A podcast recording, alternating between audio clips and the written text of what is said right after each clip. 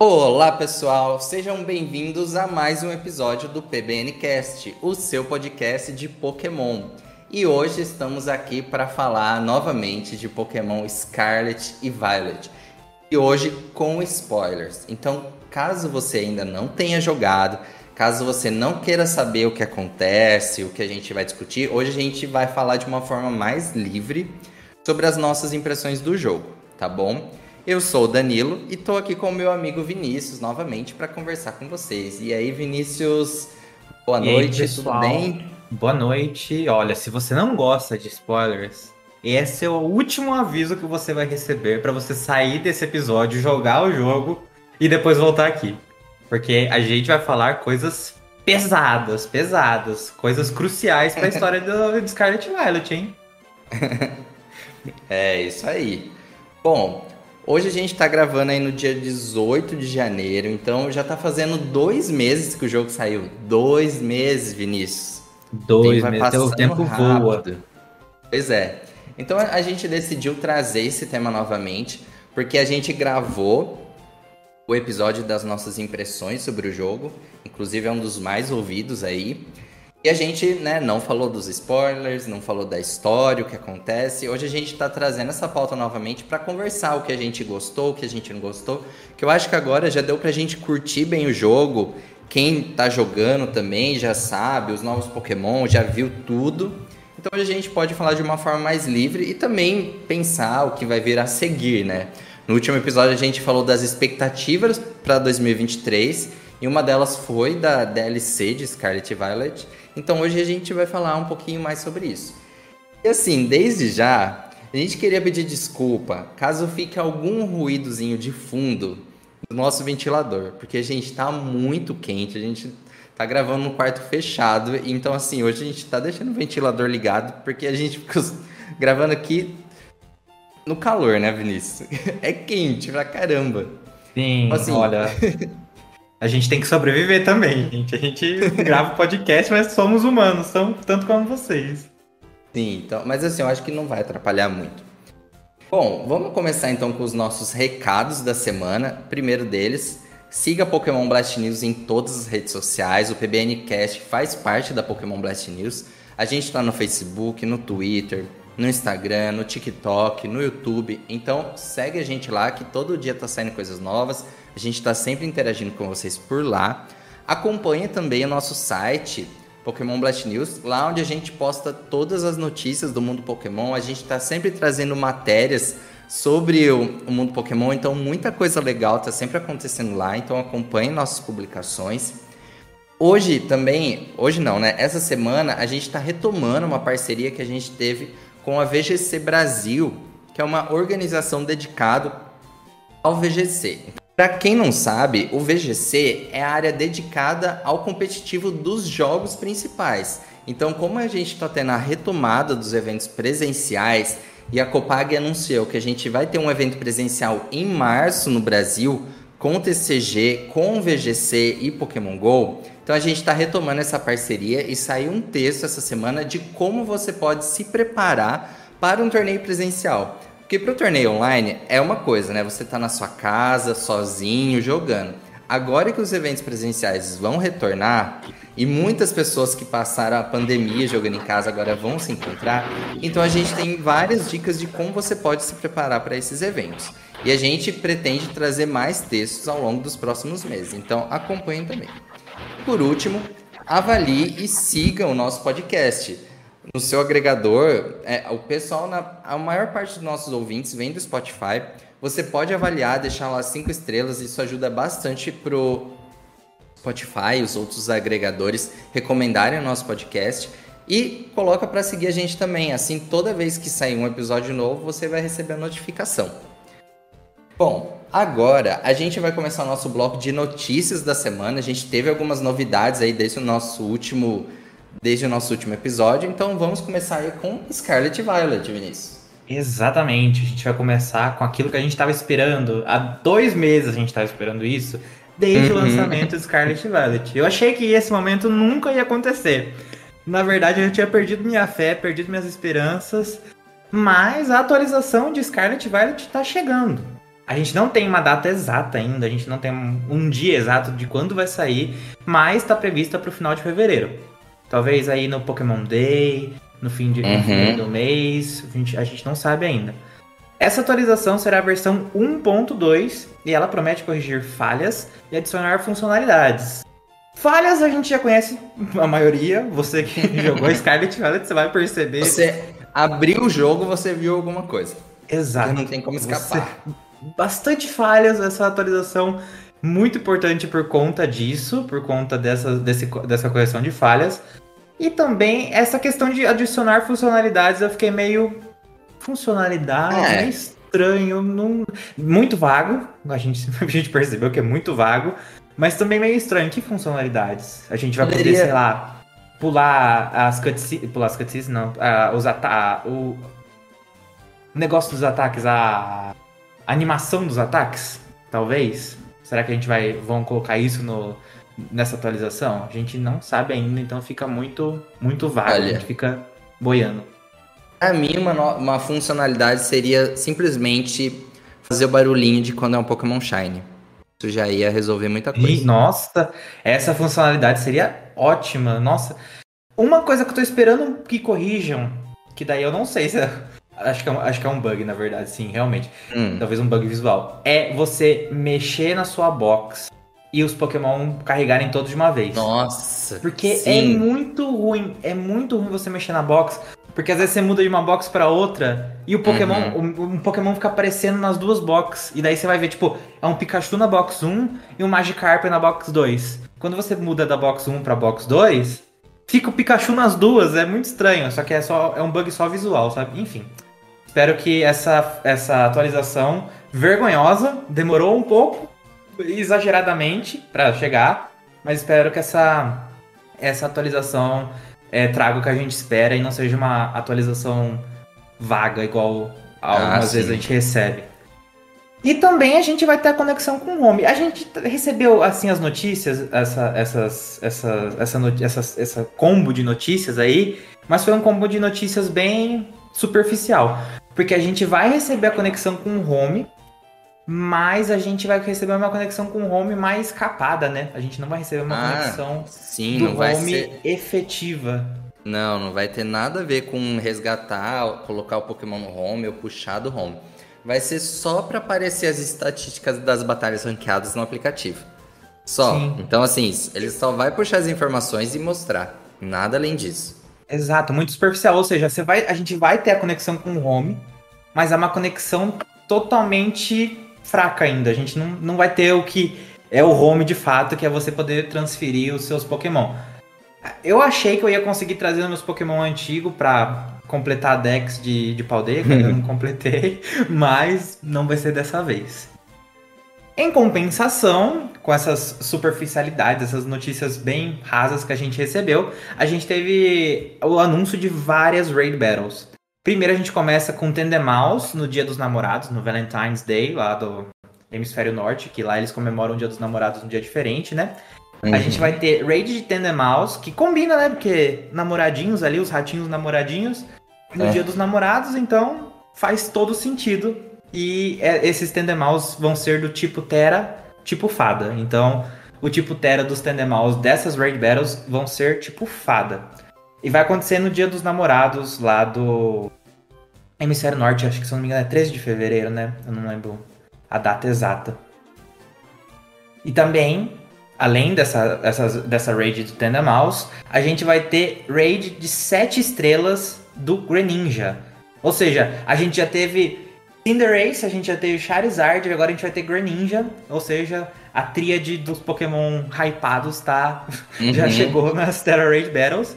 E esses uhum. esse Greninja, esses Greninjas que você vai poder é, pegar vão ser do tipo venenoso. Ou seja, se você tem uma tática especial para ter um para usar, usar um Greninja do tipo venenoso, você já vai poder pegar o Greninja do tipo venenoso. E também Lucarios e Bronzongs vão aparecer na rede, nas redes de 5 e 6 estrelas. Esse evento do Greninja, que vai ter também um pouquinho de Lucario e Bronzong, vai acontecer do dia 27 a 29 de janeiro, ou seja, finzinho desse mês aqui. E daí dá uma pausa e depois volta do dia 10 ao dia 12 de fevereiro. Então você vai ter dois intervalos de tempo aí para poder pegar seu Greninja venenoso nas redes de 7 estrelas. E do dia 20 a 22 de janeiro, a gente vai ter raid de 4 e 5 estrelas que vão ter Drifblim e Mismagius. E essa, o Drifblim vai, vai poder ser obtido no Pokémon Scarlet e o Mismagius no Pokémon Violet. Então, se você tem um amiguinho aí que tem o, a versão oposta à sua, você vai poder pegar o Pokémon exclusivo daquela versão. Então, é uma grande oportunidade você conseguir um Drifblim ou um Mismagius é, com alguma algum tipo Terra que você acha vantajoso aí, porque não vai ter tipo Terra definido nessas redes. E é Sim. isso. Várias redes, a gente. Eu, eu senti que a gente teve uma, umas informações muito rasas, assim, nas atualizações, pro que realmente importa. E a gente teve uhum. muitas informações das Terra Raid Battles. Não sei se a Pokémon Company tá ciente que as Terra Raid Battles não, não dão tanto hype assim. Então. Olha, eu até acho legal de fazer. Só que, nossa, eu acho tão bugado. Assim, não sei. É, em Sword Shield, as raids eram bem mais lentas. Só que o fato de ter turnos e cada um atacar de uma vez, para mim fazia mais sentido racional. Agora, com todo mundo atacando ao mesmo tempo e um monte de coisa acontecendo, nossa, eu me sinto tão perdido, eu me sinto assim, numa loucura ali, sabe? Tipo, tá acontecendo. Tipo, o tempo tá correndo devagar, de repente corta metade do tempo. Eu não sei se é um bug, se era porque eu tava fazendo outra coisa. Aí meu Pokémon desmaia. Aí depois ele ativa o tipo Terra. Nossa, eu assim, eu só sei que eu me sinto muito perdido. Não sei se sou só eu, mas assim, é uma loucura. Não, eu, eu também me sinto meio perdido nas Terra Raid Battles. Eu acho que Pokémon, a franquia Pokémon começou por, com é, batalhas por turno e é uma coisa que eu não sei se em algum momento devia ter sido deixada de lado. Porque os turnos para mim eram essenciais. Eu fico muito confuso também. E eu acho que essa questão que você falou do, do tempo é um bug mesmo. E eu espero muito que na atualização isso seja resolvido. Mas tinha bug de, de vida, HP do Pokémon. Pokémon Terra, o Pokémon Terra que tava lá. Tipo, a vida baixava pela metade, depois ela voltava tudo, então. Isso, nossa. Tá muito, muito, muito bugado. É, é um martírio fazer Terra Raid Battles. Pelo menos as que eu fiz. É, então, isso que é uma coisa muito estranha. Porque assim, no Pokémon GO, já é assim, todo mundo atacando ao mesmo tempo, com tempo corrido. Só que assim, eu acho, eu sinto que é mais organizado, porque você tem o contador dos segundos que vai diminuindo, então você vai vendo os segundos passando. E, e, a barra de HP vai diminuindo até chegar a zero. Agora, nesse jogo, igual você falou, a, a vida de repente volta para trás. O tempo, tem hora que eu tô atacando, o tempo tá caindo devagar. De repente ele dá alguma coisa na tela que cai mais da metade do tempo. Eu fiz uma rede de Hexoros que, assim, pelo ritmo que tava do tempo, eu falei, nossa, a gente vai terminar com o tempo sobrando. Do nada, o tempo acabou. Tipo assim, ele simplesmente cortou em um segundo, ele cortou metade e acabou a raid e aí falou que a gente tinha perdido. Então é umas coisas assim que, que é muito confuso entender, sabe? Até que ponto tá bugado, até que ponto é alguma coisa que eu não tô entendendo. Mas olha, só pra gente reforçar aqui, foram vários eventos, pra gente colocar meio em ordem cronológica. Esse episódio vai sair no domingo, dia 22 de, de janeiro. Olha, já tô falando fevereiro. 22 de janeiro. Então, na verdade, o dia que o episódio sair vai ser o último dia dos, das redes do Drift Blim e do Miss Magius. Depois vem a primeira vez do Greninja, 27 e 29 de janeiro. Depois a segunda vinda do Greninja, 10 e 12 de fevereiro. E depois do Tandemals, dia 13 a 15 de fevereiro.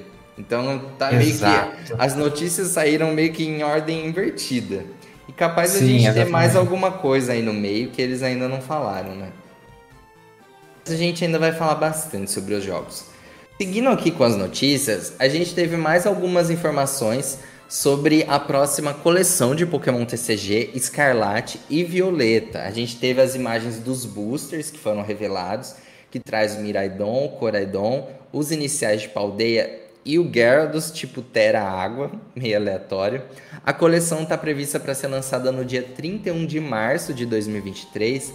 Aí, basicamente, a notícia vai destacar a diferença entre os Pokémon X da quinta e da sexta geração dos Pokémon X que vai estrear agora. Como eu já disse em episódios anteriores, que eles eram diferentes. Porque os novos Pokémon X podem ser Pokémon evoluídos, podem ser estágio 1, básico, estágio 2. A gente também vai ter algumas cartas Pokémon X com Pokémon Terra, como o exemplo do Gyarados, mas também já saiu no Japão uma carta do Arcanine com tipo Terra Fogo. E a diferença desses Pokémon é quando eles estiverem no banco, eles não vão poder receber nenhum dano. Só isso, por enquanto. Provavelmente, em, em próximas coleções, talvez ainda esse ano, a gente comece a ver algumas algumas alguns tipo Terra diferentes. Eu acho que eles começaram assim, bem tranquilo, colocando um Gyarados, que é um Pokémon tipo água, com tipo Terra água. Um Arcanine, Pokémon tipo fogo, com Terra fogo. Mas eu acho que eles ainda vão brincar bastante nas próximas coleções, fazendo umas mudanças. Provavelmente a gente vai ter cartas do Pikachu com tipo Terras diferentes. Nossa, 100% de certeza que a gente vai ter Charizard com tipo Terra diferente. Então, é, Com certeza. Eles, eles não iam perder essa oportunidade. Aproveitando também para falar as novas raridades. Porque, na verdade, apesar dessa coleção ser lançada, vai ser lançada no Ocidente em 31 de março, a primeira coleção de Scarlet Violet já está saindo no Japão essa semana, dia 20 de janeiro. Então, basicamente, a gente já viu quais serão as novas cartas que saíram nesse primeiro conjunto japonês. E a gente já viu as ultra raras também. Então, assim, o que, que eu posso falar para vocês? A Pokebit tá saindo várias, várias é, fotos, só que ainda estão numa qualidade muito baixa. Estou esperando ter em qualidade melhor para postar no site. Mas algumas coisas interessantes que, assim, os colecionadores vão gostar bastante é que a gente vai ter a continuação das cartas com artes especiais, como a gente teve nessa coleção que vai sair também agora no Ocidente de Realeza Absoluta a gente vai continuar tendo cartas de Pokémon com arte expandida, com uma ilustração especial. Então, por exemplo, a gente tem no site, no post, o exemplo do Ross, do, do Routes, do Kirlia e do Gardevoir X, com uma ilustração incrível. Essa coleção vai trazer muitas ilustrações especiais e também a gente vai ter ilustrações especiais com os treinadores da coleção. Então já saiu carta da Penny, da Miriam e do Jaque, se eu não me engano, com as ilustrações especiais. Então, assim, vai ser muito bacana para colecionar. E os Pokémon X, é, tipo Terra, a, vai ter uma full art com um fundo totalmente prateado, com alguns brilhos assim. Então, vai ser muito bonito. Eu, nossa, eu fiquei muito animado de saber é, essas coisas, que vai ser nesse estilo. E uma coisa que muita gente não gostava e há muito tempo pedia para acabar, que eram as cartas Rainbow. Conhece as cartas Rainbow, Vinícius? Sim, elas são todas brilhantes, assim, prateadas, meio arco-íris, assim, elas se Mas foram. Mas qual o preconceito com elas? Eu é acho porque, que assim, isso é, é homofobia. Não é, a questão é que o pessoal gosta da carta com as cores, assim, a a cor do Pokémon, a cor do treinador. E a Rainbow, ela é todo, todas são iguais, né? E assim, elas, elas incluem um tipo de raridade a mais na coleção e aumenta o custo né, da coleção, o, valor da coleção. Então, para quem coleciona é mais difícil ainda, porque elas são muito raras. Muita gente não gosta. E aí, dessa. Então, assim, elas começaram na sétima geração, continuaram na oitava, e agora elas se foram, elas estão sendo substituídas pelas ilustrações especiais e pelas ilustrações de treinador. Então, eu particularmente gostei muito dessa mudança. A gente teve aqui também a imagem da coleção Treinador Avançado de Escarlate e Violeta, produto que vai sair no Brasil, só que a gente não sabe quando isso vai sair. A gente não sabe nem se a coleção vai ser lançada aqui no dia 31 de março. Por que eu tô falando isso? Porque a coleção Realeza Absoluta era para estar tá saindo no Brasil agora, 20 de janeiro. E basicamente vai ter atraso. Os primeiros produtos só vão chegar no dia 10 de fevereiro, então 20 dias depois. Então a gente nem sabe quando vai chegar essa coleção aqui. É, é um problema, a gente tá tendo esses atrasos há bastante tempo. A gente não sabe se vai ter reajuste de preço. Lá nos Estados Unidos teve, no Japão teve. Então, assim, não sabemos o que vai acontecer. Mas, por exemplo, hoje mesmo a Copag anunciou novos produtos que vão ser lançados no dia 10 de fevereiro no Brasil. Quais são esses produtos? A box do Infernei PV, uma box de baralho de liga do 1000 VMAX, que vai facilitar muito o acesso dos jogadores para o 1000. A box do Regidrago e do Regelec V da coleção Realeza Absoluta, então vai ser os primeiros produtos. Também três latas que foram lançadas nos Estados Unidos há muito tempo com os iniciais de Risui. Então pensa, 2023 a gente está recebendo as boxes do Duai, do Typlosen e do Samurott V de Risui. Só que essas latas, elas vão vir a 170 reais. E assim. Meu Deus do céu! Que é uma lata com uma carta promo e alguns pacotinhos, mas eu achei muito caro. Eu tô numa vontade de abrir booster que, nossa, já faz dias, semanas. A última coleção que eu abri foi Tempestade Prateada. Foi em novembro, mas assim, não, não tá dando esses preços, não tá dando. Cadê nossos patrocínios? Cadê nossas publis? Copag, cadê? Cadê Copag? Alô, Copag? Lojas, cadê? Lojas, cadê lojas? Ai. Mas tá bom. Bom, por enquanto é isso de TCG, então a gente vai trazendo as novidades aqui conforme forem anunciadas. Agora vamos passar então para Pokémon GO. Sim, nós temos novidades do evento de Ano Novo Lunar de 2023. O evento do Ano Novo Lunar de Pokémon GO vai contar com a participação especial de Darumaka. O evento vai acontecer no dia 19 de janeiro, às 10 horas da manhã e vai até dia 23 de janeiro às 8 horas da noite. Darumaka, você vai conseguir encontrar o Darumaka brilhante. Eu fico muito feliz porque o Darumaka é um dos meus Pokémon favoritos, então. Sério? Sim, eu adoro o Darumaka. Eu adorava que o Darmanitan, na, na época de Black and White, é, ele ele, ele ficava naquela forma diferente dele. Zen. E eu como, é, e eu como não tinha, não tinha, não era uma criança muito inteligente, eu ficava maluco para saber como que eu deixava ele na forma Z. Primeiro eu ficava maluco uhum. de como pegar ele. Porque uhum. eu, a gente via ele no mapa assim. Depois eu era uma criança muito burra que não sabia colocar ele na forma Zen. Mas tem um processo específico. Mas enfim. Mas enfim, Pokémon GO você vai conseguir o Darmaka brilhante e alguns outros Pokémon você vai conseguir encontrar mais facilmente na natureza, inclusive alguns Shines bem legais aí. E a lista completa você pode conferir lá no site da PBN, porque é uma lista um pouquinho extensa. A gente vai ter alguns bônus de eventos especiais, alguns bônus de evento para enfim, uhum. especiais que você vai poder conseguir, sei lá, por exemplo, o dobro de poeira estelar quando você abre os presentes. Você vai conseguir pesquisa, a pesquisa temporada de desejos afortunados, alguns ovos que você vai poder chocar os ovos de 7 km, é, alguns Pokémon na você verdade, vai conseguir. Ó, na verdade, essa pesquisa temporária, é, temporária ela é, vai ser uma pesquisa ramificada. Alguns eventos têm essa, essa ramificação. Quando você começar a pesquisa, num, num determinado momento, você vai ter que escolher o caminho que você quer seguir. Se você quer ser focado em ovos, em duração do incêndio de aventura diário ou de poeira estelar. E aí, tipo assim, o jogador, ele, tipo assim, se ele gosta mais de chocar ovos, ele escolhe o de ovo, entendeu? Aí, tipo assim, se ele é um que gosta mais da, a, do incêndio de aventura, ele escolhe esse caminho. Eu sempre escolho o mais tranquilo, que é o de poeira estelar. Que eu não ando e pra chocar ovo tem que andar, então eu acabo selecionando isso. Os, é. os meus ovos no Pokémon GO estão chocando, assim, comigo andando dentro da minha própria casa. Eu não sei como tá funcionando isso, mas tá chocando sozinho. Eu trabalho é de home office. os passos, né? Nossa, uma loucura. Tá chocando tudo sozinho. Às vezes eu recebo notificação, um ovo está chocando. Eu falo, meu Deus, eu, eu nem saí de casa hoje. Como que contou? Ó, oh, não tá jogando de fly não, né? Não, não tô. Poderia. Poderia, mas não estou. Bom, mas tem que ficar atento, porque no dia que esse podcast sair, só vai estar tá faltando mais um dia para esse evento terminar. Então, tem que ficar atento.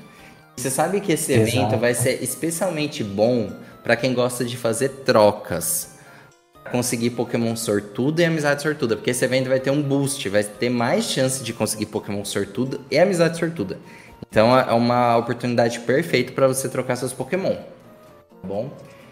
Por último, a gente teve também a revelação hoje da reversão primitiva no Pokémon GO para os lendários Kyogre e Groudon. Bom, quem já jogou os remakes de Ruby Safira, né, a gente sabe que a versão dos remakes trouxe os lendários Kyogre e Groudon com a versão primal, né, que aqui pra gente vai ser versão é, a forma primitiva. E pela primeira vez, esses, essas formas vão estrear no Pokémon GO, no Pokémon GO Tour Ho em Las Vegas, só que vai ser só para quem comprou os ingressos. A Niantic, inclusive, anunciou que os, os ingressos já estão esgotados. Pra gente no Brasil, o ingresso estava mais de 70 reais, se eu não me engano, estava caríssimo. Mas enfim, quem for participar do Go Tour vai poder fazer raids de Kyogre e Groudon primitivos, coletar energias para mudar a forma deles. Então, assim, bônus para quando Kyogre e Groudon estiverem nas formas primitivas. E também você vai poder aumentar o nível primitivo. E quanto maior o nível, melhores são os bônus. Sim. Então no Mega Evolução, por exemplo, que é só juntar energia, Mega evoluir uma vez e boa. Não, você vai ter que juntar energia primitiva, mudar a forma e fazendo isso várias vezes para subir de nível. Então, é uma coisinha a mais aí para quem joga se preocupar. Exato, e é progressivo, isso. né? Quanto mais vezes ele são, ele, o, o Kyogre e o Groudon são revertidos para versão primitiva, menos energia vai gastar para acontecer Isso. na próxima vez, né? Isso que um é. trabalhinho a mais mesmo. Ah, e para quem, assim, no evento é só para quem tiver ingresso. Depois, no Go Tour global, aí sim todo mundo vai poder participar dessas redes e aí acessar essas formas especiais, tá bom? Então essas foram as notícias da semana. Mais alguma coisa, Vinícius, que eu esqueci? Não, era não, só né? isso mesmo. Nessa semana é só isso mesmo. Bastante coisa até. Bom, vamos então para o nosso tema principal: Pokémon Scarlet e Violet. Chegamos à nona geração de Pokémon, conhecemos a região de Paldeia, 103 novos Pokémon. Finalmente chegamos ao Pokémon número 1000, Coisa que nós estávamos esperando há muito tempo. Inclusive, o Pokémon Company lançou um vídeo especial esses alguns dias, né? Para registrar, celebrar essa marca de ter chegado no Pokémon 1000. Atualmente a gente está já no 1008. É, então, assim, muita coisa acontecendo. Já faz dois meses que o jogo lançou. E assim, eu vi uma notícia é, esses dias que me deixou muito impressionado. Até gostaria de compartilhar aqui agora. Que é sobre as vendas do Japão. A gente sabe que Pokémon Scarlet e Violet foi um sucesso estrondoso, assim, logo de cara. Em poucos dias, né, no primeiro fim de semana, a gente viu que os jogos já tinham, já tinham vendido 10 milhões de cópias no mundo todo. Não é qualquer franquia que consegue isso, né, Vinícius? Não é qualquer. É. Inclusive o Pokémon 1000, que é o Golden Go, ele é dourado para mostrar para todo mundo o quanto de dinheiro que a Pokémon Company consegue Riqueza. tirar da gente. Riqueza. Exato. O Poké é, é, bem, bem específico, assim, ó. O Pokémon 1000 é esse aqui, ó, que é moedinhas, das moedinhas que a gente consegue tirar de vocês. É. Isso. um sucesso absurdo. O jogo mais vendido do Japão em 2022, sendo que lançou ali no fim do ano a maior abertura de um jogo de lançamento na história do Japão. O maior lançamento da história da Nintendo. Então, assim, números realmente impressionantes. E, e mais um agora, né? Mais um para quem está acompanhando aí o, o nosso podcast. Pokémon Scarlet e Violet em oito semanas já vendeu mais do que Pokémon Sword Shield no Japão desde que foi lançado. Então a gente está comparando a oitava geração em três anos com Scarlet Violet em oito semanas. E os jogos já ultrapassaram. Dois, dois meses.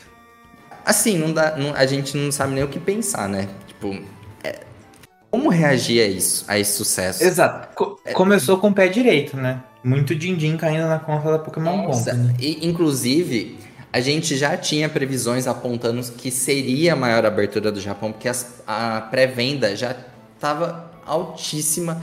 Então, assim, tu, todos esses números mostram o quanto Pokémon Scarlet Violet chegou chegando, né? Com tudo, com muito sucesso.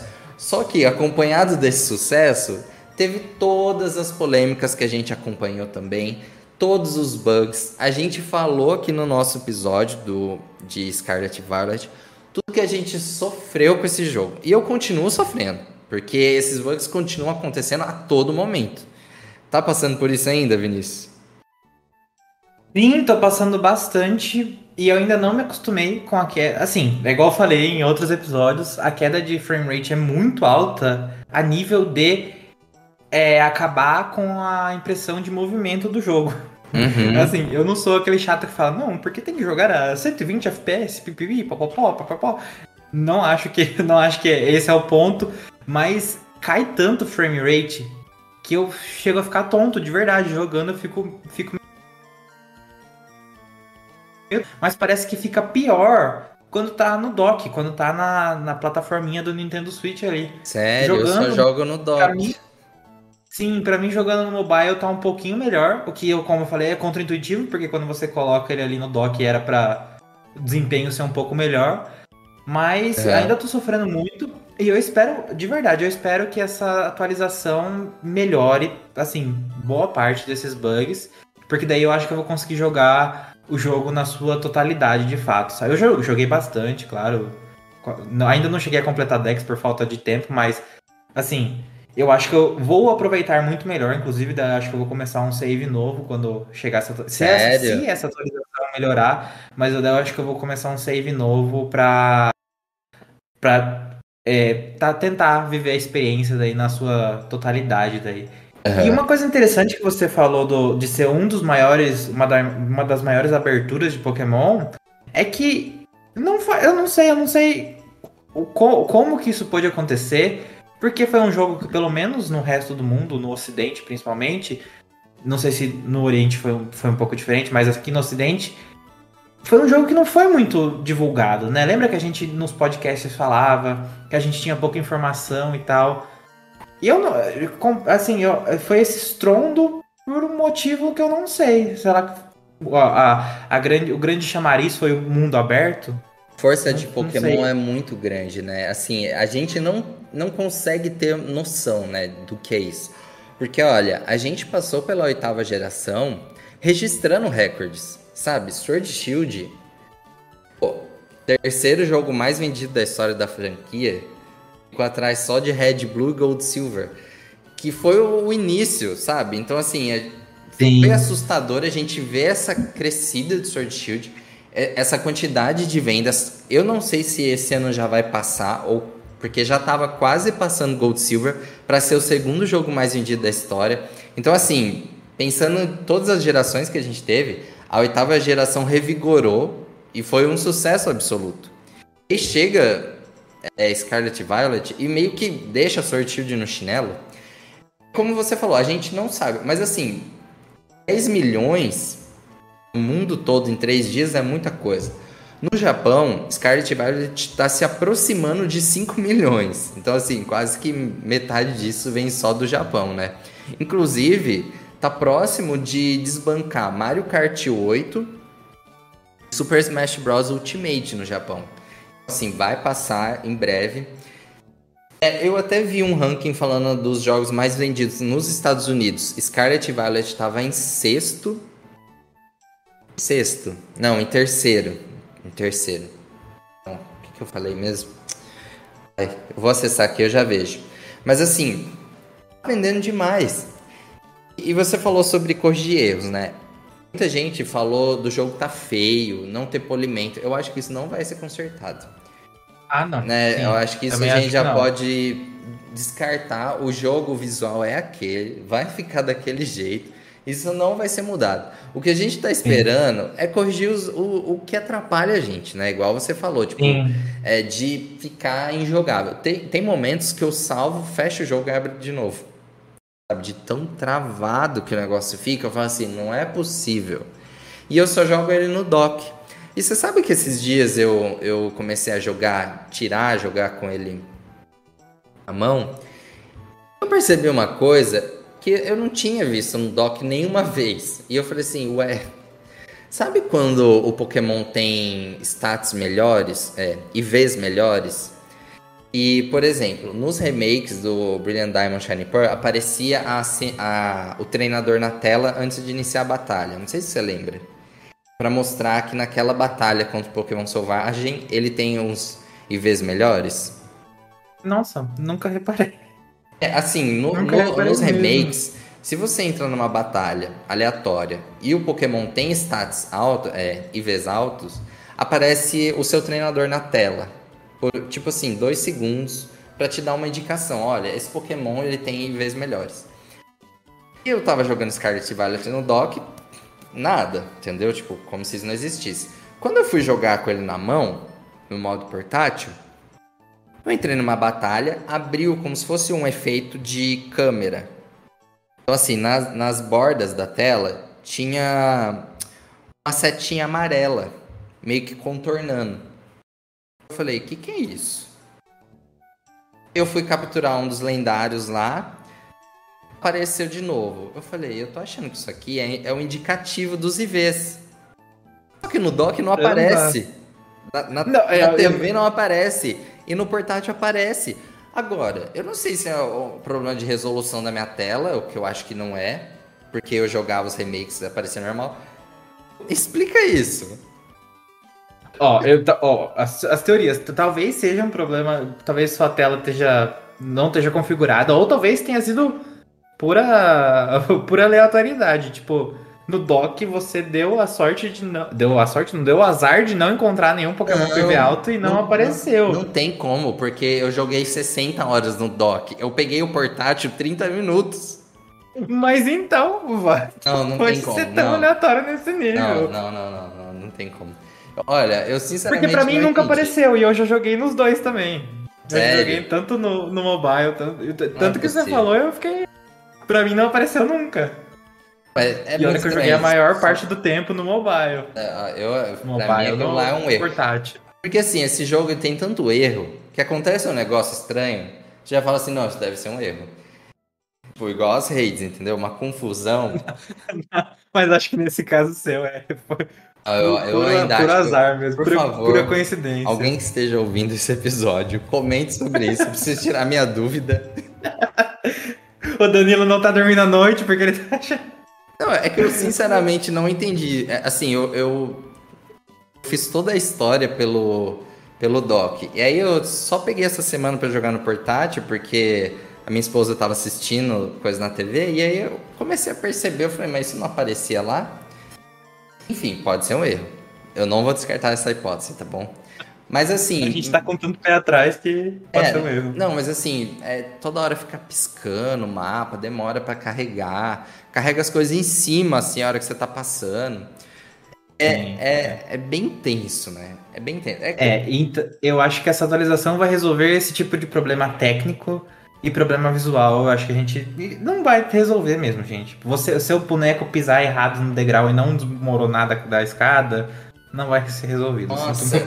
Esses dias eu tava no, no, fim de semana, eu fui resgatar as cases do Rotonphone, sabe aquelas que você ganha por ter o save dos outros jogos? Sim, sim. Que é em Mesagosa. Eu fui falar com a mulher, aí eu tava resgatando com ela, de repente passa uma maleta. Sim, uma, mal... uma maleta fantasma. É, uma maleta fantasma, sabe? Tipo, não carregou o NPC andando com a maleta, só carregou a maleta. Aí mostra a maleta passando. Gente do céu, que tenso isso. Aí eu tô jogando com. Eu tô jogando Violet, né? Então o meu é um Miraidon.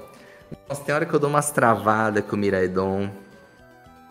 É uma loucura. Assim, meio que. Fechar os olhos e falar que tá tudo certo. O pior é que eu me divirto com o jogo. É isso que todo mundo. Assim, muita gente falou, né? Tipo, o jogo é divertido, o jogo é legal. E a gente fica a todo momento contrastando, né? Tem uma experiência legal com o jogo, mas ao mesmo tempo o jogo tá toda hora te testando. Eu quero ver até onde você vai com esse jogo. Até, até onde você tá disposto a seguir. essa jornada. é tanto que a gente teve gente devolvendo o jogo, né? Assim, muito ah, triste. mas eu achei, eu achei um pouco exagero, mas, ah, mas assim, assim, um eu, não, eu não tiro, eu não tiro o mérito, sabe? Poxa, foi zoado, Vinícius, foi zoado. Tipo, se a pessoa realmente não não tá disposta para aquilo que a gente fala de ser um jogo caro, 300 reais, a pessoa tem que ficar tipo de boa com isso. Não, se a pessoa realmente não gostou, eu não não tiro Acho que a pessoa fez certo e, assim, pelo menos devolveu o dinheiro. Nada impede, foi aquilo que a gente falou no episódio. Olha, se você não comprou ainda, espera. Né? Igual você falou, ah, talvez eu até comece um novo save. Poxa, imagina a, a, a experiência da pessoa que pega agora, isso a gente tá pressupondo que vai melhorar, né? Pode ser que não aconteça nada é, disso. Pode ser que Pode ser que essa correção aí não sirva para. Pode ser que essa correção seja para resolver alguma, alguma duplicação de Pokémon que tá tendo, como já teve atualização. Se eu me engano, a 1.1 resolveu isso. É, resolveu. Talvez seja uma correção totalmente aleatória que não, não afeta muito a gente, ou que afeta de forma positiva a gente, enfim. É, é, é uma roleta russa, a gente não sabe o que vai acontecer. Nossa, as sombras me incomodam demais. Você batalhar em lugar que tá sombra tá escuro assim, mas é por causa da. Por exemplo, se tem uma montanha que tá bloqueando o sol, e aí a hora que você tem que selecionar o movimento, fica claro, depois volta para escuro, depois fica claro, volta para escuro. Nossa, é umas coisas muito suado. Então assim, gente, é isso, a polêmica tá aí, até hoje, até hoje não foi muito resolvido. A gente espera.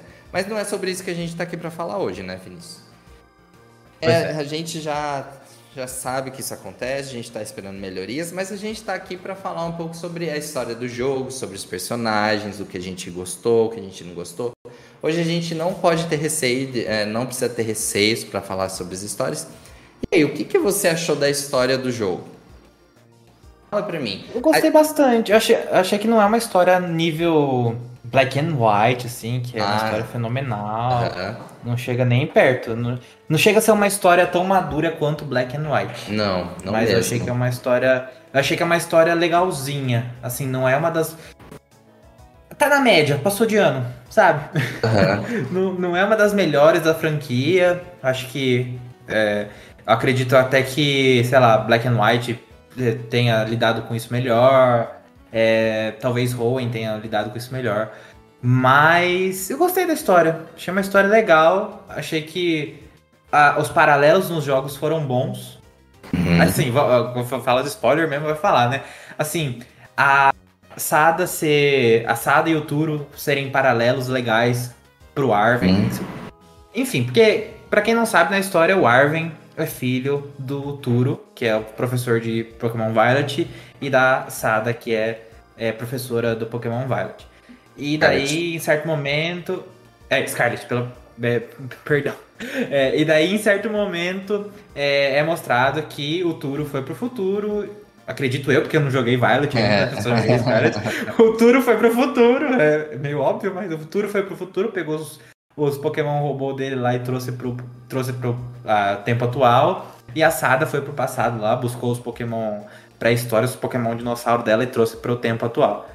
E daí, em certo momento, é mostrado que aquela professora Sada e aquele professor Duro que estão ali são uma inteligência artificial. Eu gostei desse plot, plot twist, uhum. porque eu recebi meio que um spoiler assim por cima antes de jogar, mas na hora que eu joguei de fato, eu achei um plot twist bem interessante, achei bem legal. Assim, isso na história de um dos caminhos, né? A gente teve três caminhos diferentes. A história da Liga, eu achei uma história bem fraquinha. É a mais verdade, simples, né? Tipo assim, não tem, não tem história. Sim. É, se você não perceber, a Nemona foi a personagem que menos se desenvolveu.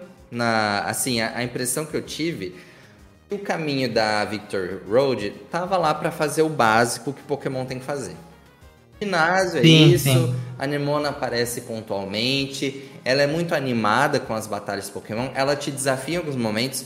Quando o jogo começa, a gente descobre que ela já é campeã, né? Porque Paldeia traz esse conceito de que todo mundo que venceu a Elite 4 é campeão. Então ela já é campeã. Só que ela meio que abaixa o nível dela para ter uma competição amigável com a gente, né? Então ela, ela diz isso em, em certo, certos momentos. Tipo, ela vai acompanhando a gente, aparece em alguns momentos para batalhar, mas assim, a motivação dela é, é, essa. É como se fosse o Ash, né? A motivação é batalhar, vencer e, e, ser mais forte. É isso que a gente tem com a Demônia. Então, por isso que eu tive uma sensação que quando chega no final dessa, dessa trajetória, que você vai de fato, enfrenta a Elite 4, enfrenta a campeã, acabou. É tipo, a Nemona tá ali como um suporte e não desenvolve tanto a história dela. Que a gente sabe que fica ali solto no jogo, que ela vem de uma família rica, não sei se você viu isso. Encontraram sim, até resquícios sim. no data mining do jogo, né? Que tem a, alguma coisa parece relacionada à família dela, que é uma família muito rica. Talvez isso é, vai se aprofundar na DLC, né? Eu imagino que sim. Mas ela ainda ela fica ali, né? Tipo, só pra estar tá ali com a gente batalhando. Você, não sei se você sentiu isso. Sim, eu senti, eu senti muito isso. É, inclusive, esse ponto da família dela ser uma família rica nem é contado na história da, da, da história da Elite, na história do, dos ginásios, né? Na linha de história hum. do ginásio. É contado quando as histórias convergem. É contado hum. lá na área zero, né? Em, em alguns comentários Isso, que são é... que vão eles vão conversando, verdade.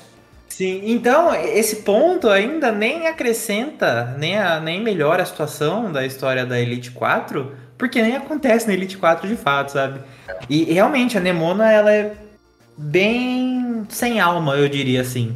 É. Ela tem personalidade, ela tem uma personalidade específica, mas eu sinto que é uma personagem que tava ali, assim, minha opinião, eu acho que ela é uma personagem que tava ali pra ocupar espaço da sua rival, sabe? Acho que não. Ela Olha, não acrescentava muito. Olha, em termos de rival de batalha, comparado ao Hal e o Hop dos últimos jogos, eu acho que ela é bem melhor. Eu acho, ah, não, sim. Eu acho sim, que ela é muito sim. mais interessante do que os outros rivais de batalha que a gente teve. Eu não sei se é, eu não sei, assim, ela é muito animada. Ela me lembra muito Ash. Assim, eu sinto isso, assim, que ela me lembra muito o espírito do Ash, sabe? De sempre estar animado para batalhar. E, e ela não fica triste, assim. Ela perde, mas também ela fala que é sobre ganhar e perder. E você tem uns diálogos com ela depois na academia que ela fala isso. Ah, que ela quis batalhar com o cara e o cara disse que não queria batalhar com ela porque ela era muito forte, ele ia perder. E ela fala assim, mas, mas é sobre ganhar e perder, é sobre se divertir com as batalhas, é sobre aprender com as batalhas. Então isso eu acho muito legal. Eu acho que ela tem uma, mas... persona uma personalidade interessante, mas que ficou ofuscada pelo caminho que ela tava, né? Pelo caminho da Victory Road, que justamente não tinha um plot twist, né? Não tinha uma construção de algo que você não sabia o que ia acontecer no final. A gente já sabia. A única coisa que Exato. eu, né, eu não peguei spoiler. Eu joguei e assim, felizmente eu não peguei spoiler. Mas o único spoiler que eu tive era saber quem eram os membros da Elite 4. Só. Né? Porque. É, eu não sabia. Eu, pra mim foi surpresa a é. Elite 4. Foi bem surpresa. Assim, eles, eles até apresentam alguns, alguns personagens ao longo da história, né? E, tipo, e a menininha, baixinha, eu achei muito engraçado ela ser um membro da Elite 4. Você gostou? Sim. Eu achei muito Ah, eu adorei. Estranho eu achei, e legal. Achei, eu, Sim, eu achei bem, achei bem curioso. Mas essa questão da Nemona, eu acho que é isso que torna ela tão artificial, sabe? Não tem conflito. Não tem conflito na, na, na, na história, na, na, na, linha de história da Elite 4, sabe? Esse que foi o meu maior problema. É, é, é, talvez é porque eu tava tão acostumado nas outras é, nas outras histórias de Pokémon uhum. ser tudo interligado, ser uma história só, e daí em certo momento tinha conflito que influenciava nas suas batalhas de ginásio. Uhum. Mas eu achei tão artificial, achei tão pré-definido a história da, da, da, da Elite 4 que eu achei até meio tedioso, na verdade. Os ginásios, assim, os personagens perfeitos, Ginásios. os líderes de ginásio muito bom. Nossa, eu gostei muito. Achei Sim, o design dos, dos ginásios muito bons também. Os desafios, os puzzles do ginásio, nem tanto. É, não, também. Achei uma coisa muito, muito, muito fraquinha também. Talvez se tivesse um pouquinho mais de complexidade, talvez seria mais interessante. Mas eu achei uma história muito. muito genérica, sabe? Sem. Faltou um. Faltou um punch, faltou um, um, uma, coisa, uma coisa específica, sabe? O máximo que a gente teve assim foi o. Um, um dos. Um dos. Um dos é, líderes de ginásio. É, exato. Um dos líderes de ginásio ser o, um da elite dos quatro.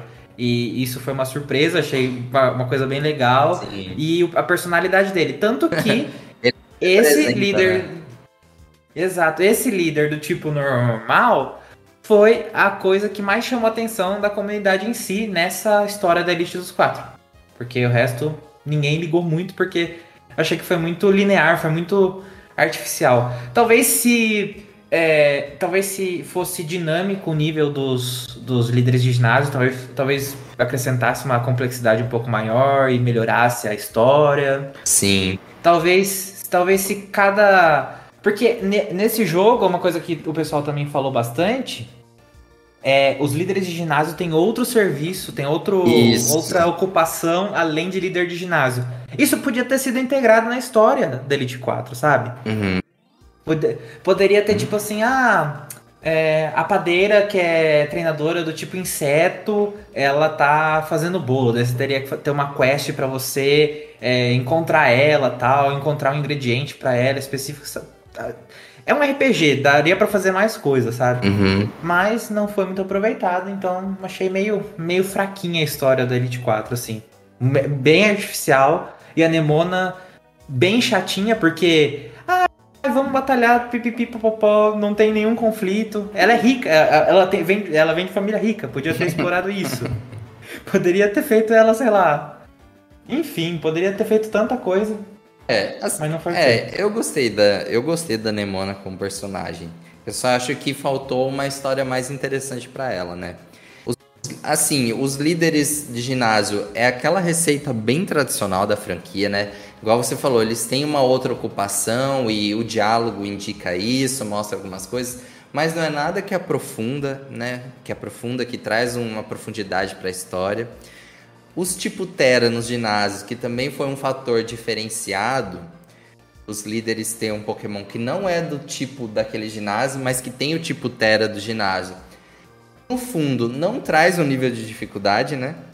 Não traz, porque você já sabe qual é o tipo. Então, assim, ah, o Sudoudo assume o tipo Terra Planta. Tá, você usa o Pokémon de fogo. É, é previsível. Você usa o Pokémon de fogo e derrota ele. Poderia ter sido o quê? Ao contrário. É um Pokémon de tipo planta que assume um tipo Terra diferente, porque seria um tipo que você não estaria esperando. É. Porque como ele assume o tipo Terra Planta, poxa, você já sabe que você tem que derrotar ele com tipo fogo. Não tem muito muito o que pensar, né? É, é, de fato, a história da Victory Road é aquela que a gente completa, mas sem esperar uma grande reviravolta. E, e você sabe, quando eu fui desafiar a Elite 4, eu gostei de ver a interação entre os membros da Elite 4 ali naquele momento, que um vai chamando o outro e eles acompanham a, a, batalha. Isso eu achei diferente do que a gente via na, nas outras nos outros jogos, mas me decepcionou a Gita, que é a campeã, porque eu achei muito fácil. Nossa, eu achei muito fraco o time dela, sabe?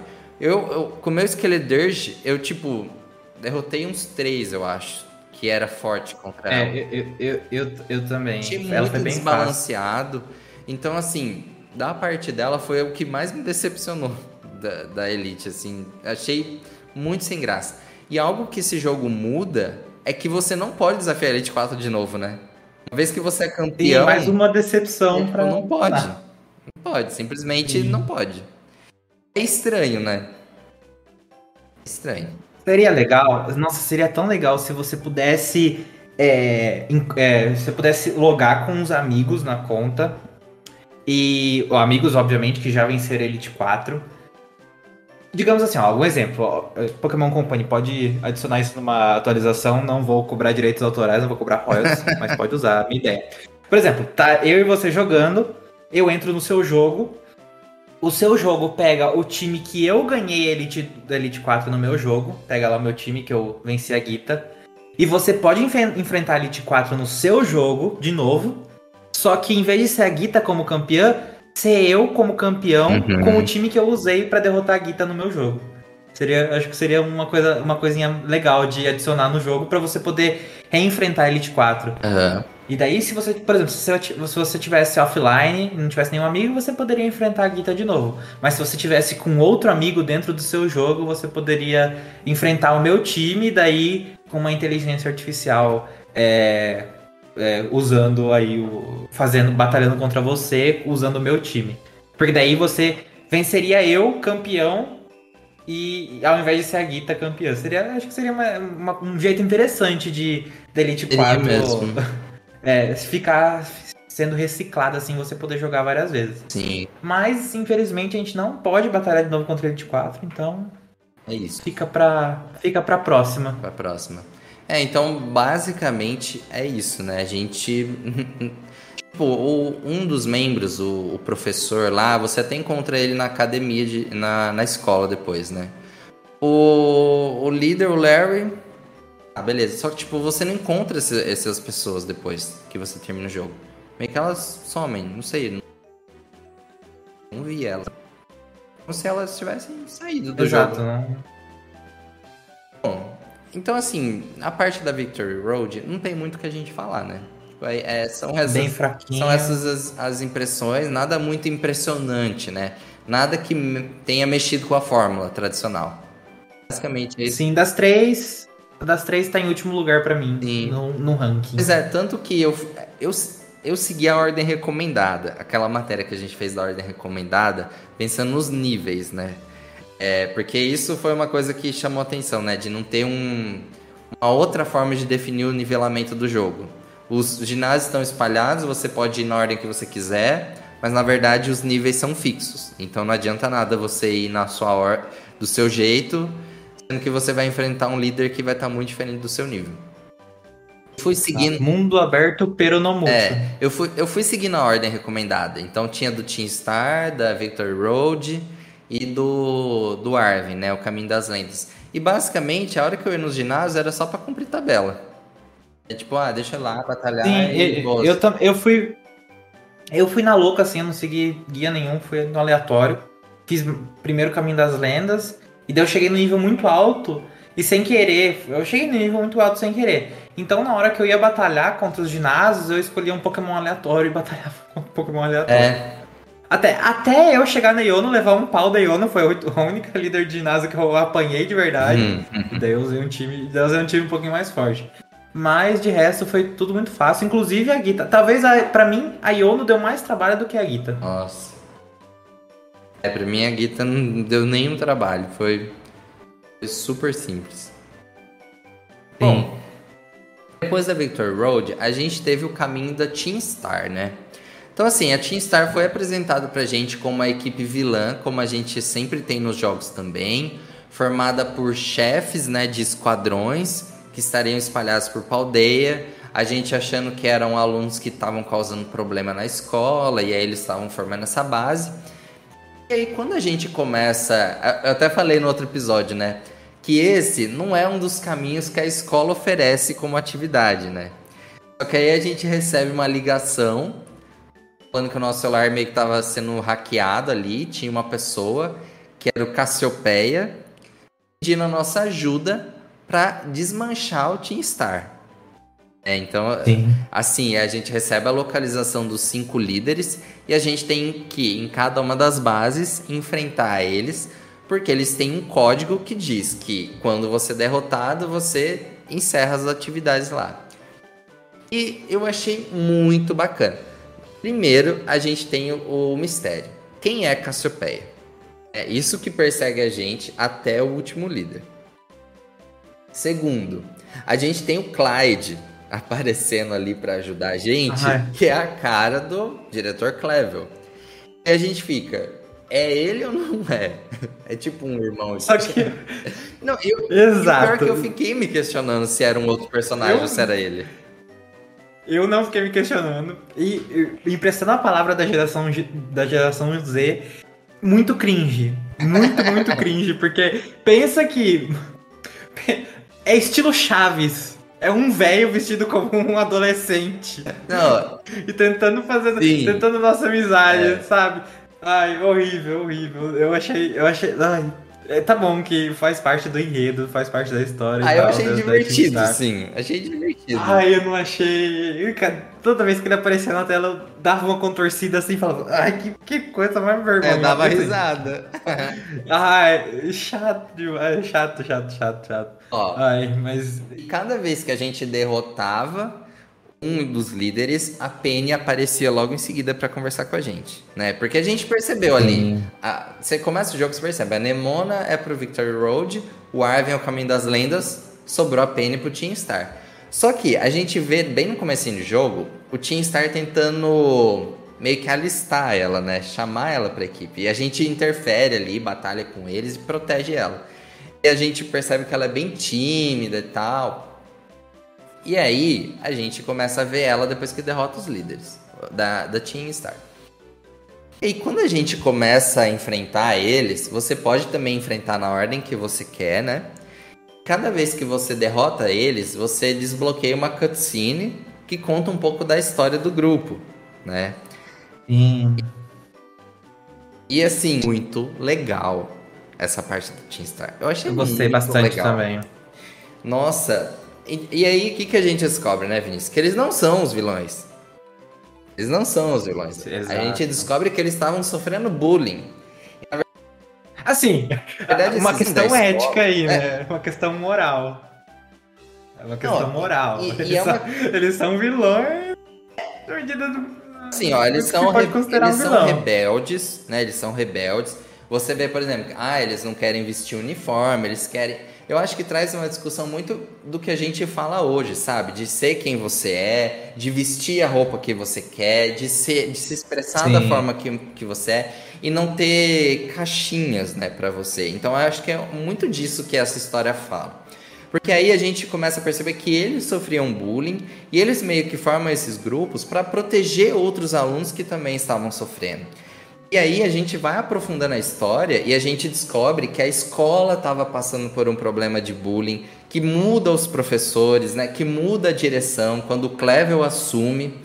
Então, assim, a gente começa a ver que tem um nível de profundidade maior. E, e cada um desses líderes, eles vão falar um pouco do que eles estavam passando.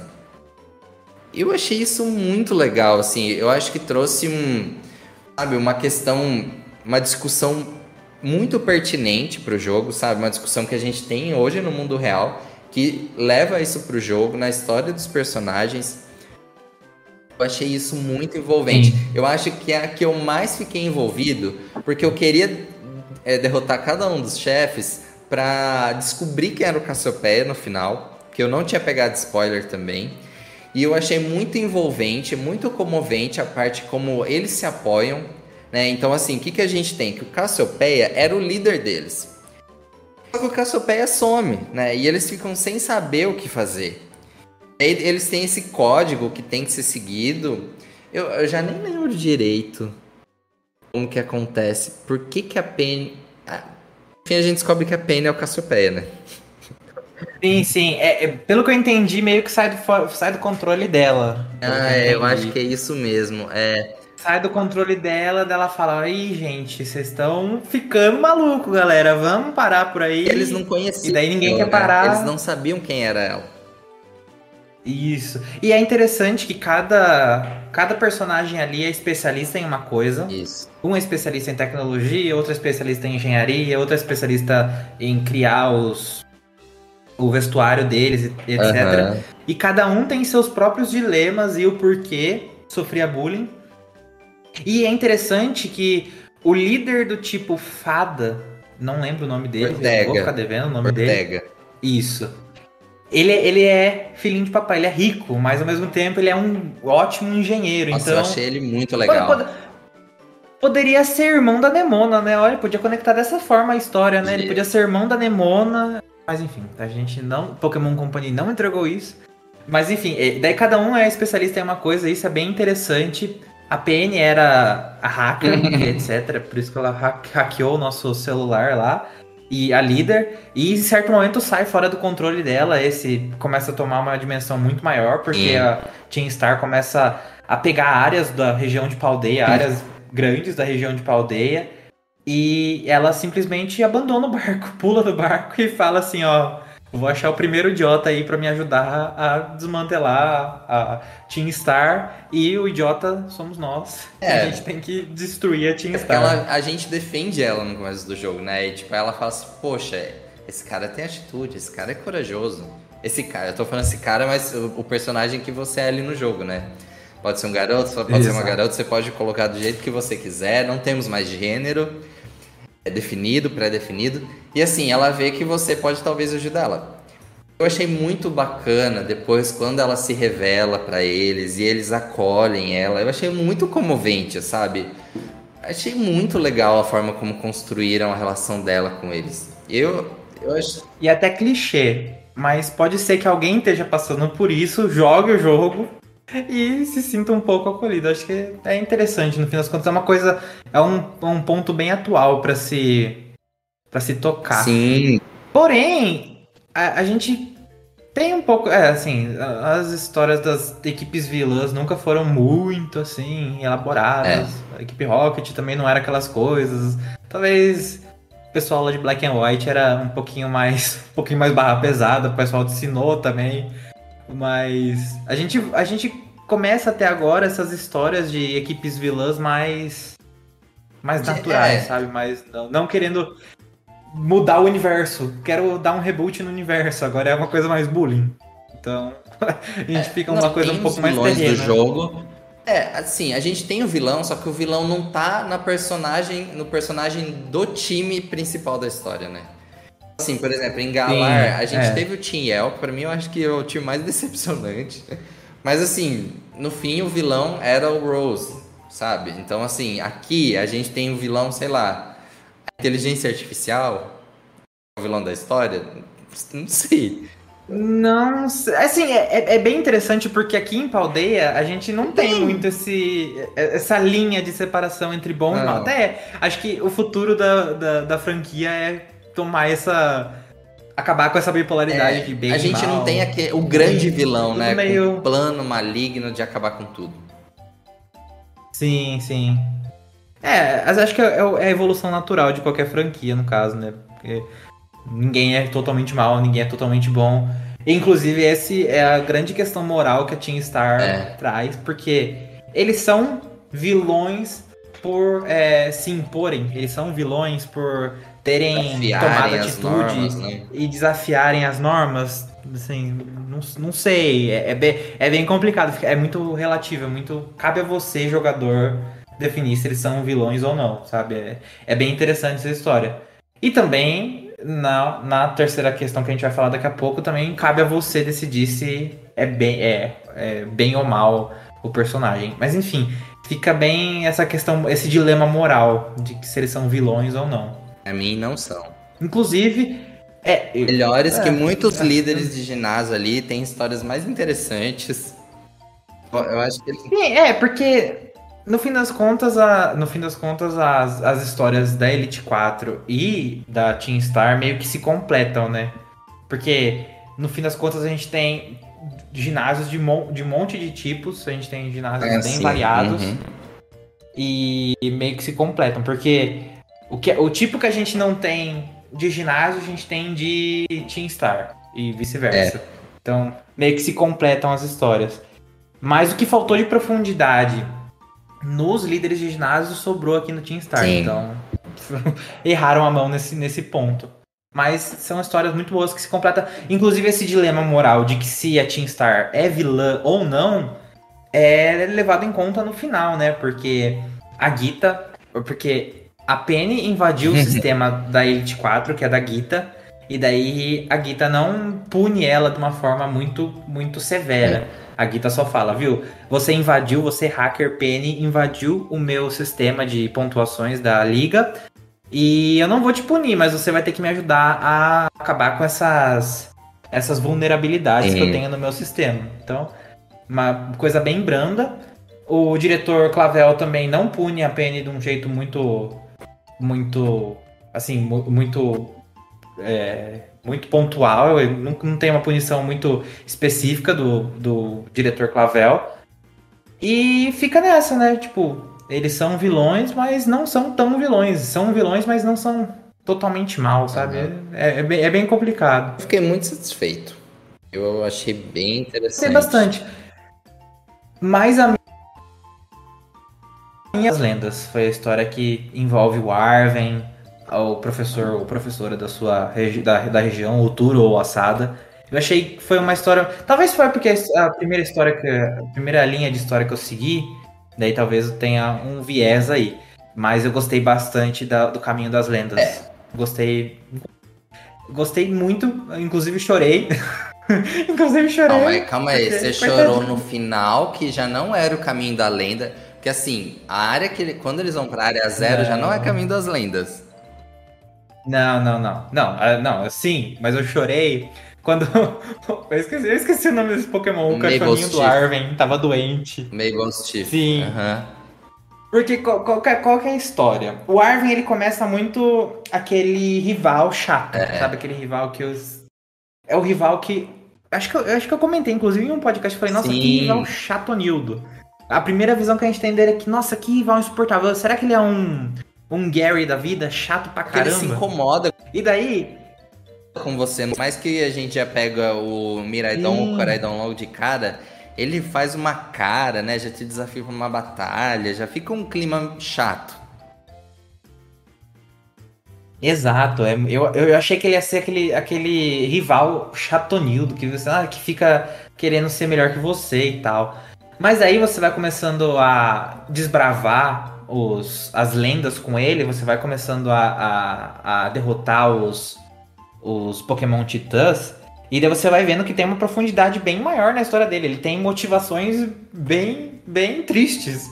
Que é o Mabostiff dele que tá doente, muito doente. O nível do, nível do Pokémon nem levantar. O Mabostiff é aquele Pokémon cachorro, da, um dos Pokémon cachorro da região. E o Arven, o Pokémon dele tá muito doente. E ele tá buscando as ervas místicas espalhadas por Paldeia para conseguir é, reviver o coitado do cachorro dele. E daí é muito triste, porque o cachorro já começa quase morto, é. começa no leito de morte. Uhum. O pó da gaita, um suspirinho perto, perto dele, ele vai de arrasto para cima. E daí, cada erva mística que você vai recolhendo, ele vai melhorando, melhorando, melhorando. E daí, chega no final, que você pegou todas as ervas místicas e você dá para ele. E ele tem uma melhora assim, daí. É, é, é, eu achei uma história bem triste, porque eu fiz paralelos com a minha vida. Hum. Então, eu fiquei. Eu, eu, chorei de verdade no último momento ali que o Mabostiff fica melhor e tal, e daí ele começa a, a se recuperar ali e já começa a voltar à vida. E eu achei a história bem interessante, achei uma história bem triste e que fez eu mudar totalmente a minha visão sobre o Arvin. Uhum. Eu odiava ele, eu achei, achei, achei que no começo ele ia ser um, um rival chato e no final eu já tava falando, ah, você até que é bonzinho, gostei de você, sabe? É, é, é, também, talvez porque ele trata muito mal o lendário, ele trata muito mal o Miraidon, no caso, o Miraidon e o. Oh, meu Deus. Miraidon e. Coraidon. Como que é o nome do outro? Coraidon. Coraidon, exato. Ele trata muito mal o lendário, então você já tem um, um preconceito com ele, mas no final ele fica legal, um, um rival. Um rival legalzinho. E curiosidade, quando você. O, o, Pokémon que. É, o Pokémon dele, o que no começo da, da, dessa linha de história ele tá morrendo, no final você batalha contra ele. E aí, eu acho muito engraçado que o nosso personagem ainda fala assim: você realmente vai batalhar com esse Pokémon aí? Você tem certeza que vai batalhar com ele? Eu tava morrendo até agora, você vai batalhar com ele. E daí ele é usado em batalha. Para mim morreu com um hit KO, mas. Nossa, e você sabe que nesse momento eu perdi pro Arven a primeira vez que eu batalhei. Seguindo a ordem da eu... história, é porque assim, eu não fiquei treinando, né? Quem ficou batalhando na natureza, capturando Pokémon, foi a Bia. Eu meio que ia bem pontual. Ia voando de um lugar para o outro para concluir o desafio. E a hora que eu cheguei no Arven, eu perdi para ele. Eu precisei treinar um pouquinho mais antes de é porque você fez a dele primeiro, né? Então acho que você focou nesse, nesses desafios. Eu fui fazendo de um por um, meio que querendo correr e fazer todos ao mesmo tempo. A hora que eu cheguei no Arvin, eu Ah, perdi. Aí eu tive ser. que treinar. Ah, não. Eu fui no Arvin pra concluir o Arvin primeiro. Aí, se eu não me engano, eu parei, perdi. Aí eu fui lá, concluí da, da Liga, concluí da Penny, pra depois voltar pro Arvin. Acho que foi, que foi isso. Que a gente recebe informação que o, que, o, que o pai dele ou a mãe dele tá na área zero, né? E que a gente tem que ir lá. Só que antes disso a gente tem que derrotar Isso. ele. É. Exato, exato. A gente derrota ele na frente do. Não é. Não É, é logo ali no primeiro farol que a gente chega, né? Naquela Isso, no farol, farol. a gente enfrenta. Assim, eu eu também tive essa sensação do Arvin no começo, que ela- ele era meio chatinho. Mas aí logo que ele apresenta a história, né? Porque no começo ele é meio reticente, ele não quer falar pra você, né? Por que, que ele tá atrás da arma mística. Mas depois ele acaba revelando que o, o Mabel Stiff dele tá muito doente, né? E aí a gente descobre que ele nunca teve muita presença da mãe e do pai, né? Que sempre estiveram trabalhando, ele sempre ficou sozinho. Quem sempre foi amigo dele foi o Mabel Stiff. Então, isso já é tocante, né? Ele tá muito. E você sabe, e você vê que no começo, é, ele tá incomodado que você tá com o Coraidon, com o Miraidon. Depois, quando ele faz os primeiros lanches, que o Miraidon, Coraidon pede, ele não quer dar. Ele se incomoda, ele fala assim: não, esse lanche não é pra você. Só que depois, conforme a gente vai dando pro Miraidon, pro Coraidon, eles também vão recuperando energia, né? Então, basicamente, os dois vão Isso, meio se recuperando junto. Agora, eu só não achei a história dele tão mais tocante que da. Eu, eu gostei mais da Team Star. Por quê? Porque eu queria derrotar cada um dos, dos líderes pra saber um pouco mais da história que tinha cutscene contando sobre a- a- o passado dele, sobre o plano. Agora, do Arven, eu senti que ficou repetitiva essa parte de, depois que derrotava o Titã, porque foi todas elas a mesma coisa. Fazer o lanche, dar o lanche pro Mabel Stiff, dar o lanche pro Miraidon, pro Coraidon, e os dois foram melhorando. Eu achei repetitivo no que estava acontecendo, sabe? Eu achei que a parte, as cutscenes do Team Star agregava mais pra história completa, sabe? Hum, é. Eu, Tá, eu entendo Tipo, eu achei que do Arven ficou meio repetitivo, sabe? Derrota o Titã, dá o lanche, melhora. Aí, no final, claro, aí ele melhora totalmente. Eu achei essa parte bem tocante. Achei bacana a batalha final com ele. Mas é que a, a- a parte de concluir os titãs eu achei que ficou a mesma coisa. É, Eu, sei que você gostou mais dessa e que pra você fez mais sentido. Mas eu acho que me envolveu mais de saber sobre os, os líderes, sabe? Da, da Team Star. Sim, sim. É. É, eu gostei porque me deu uma. me dava curiosidade a nível de eu ir e tentar saber os detalhes. Porque quando você entra no farol, por exemplo, você tem vários detalhezinhos espalhados no cenário que você vê e fala, nossa, que mãe. No caso, que mãe ou que pai ausente. Que não dava atenção pro Hum. filho e dava mais atenção pro trabalho. Eu, eu achei, eu achei interessante. Abandono parental, é, é, é, pet quase morrendo. Pra mim foi, foi, foi, foi legal a história por conta disso. Pelo. pelo pelo pelos problemas que teve, Sim. sabe? E a gente, a gente vê o laboratório do professor, da professora, a gente vê foto do Arvin lá, né? Quando criança. A gente, a Isso, gente tem sim. algumas interações com o professor ao longo da história, a professora, mas a gente fica naquela, mas onde que ele tá? Né? Porque todos os outros jogos de Pokémon, a gente começa com o professor. Aqui a gente só vê tela. E a gente fala assim, mas onde que tá esse cara? E o Arvin falando, né, ele trabalha muito, ela trabalha muito, nunca tá por aqui. E aí no final da história, a gente recebe um chamado falando que é pra gente ir na área zero, né? Encontrar com ele lá. A gente pode seguir pra essa parte já, Vinícius? Ou você quer falar mais alguma coisa? Claro, podemos, podemos sim. Acho que é a me- a melhor parte do jogo É. começa aí. Porque assim, você conclui as três histórias aqui, então a Team Star acaba com você. Ah, e você sabe uma coisa do Team Star ainda? Quando fala pra encontrar lá na academia e chega lá, o, o professor Clevel fala: Não, eu sou Cassiopeia. Você lembra disso? Porque assim. eu Ah, fiquei- sim, e dá um. Como assim? Você achou chato essa parte, né?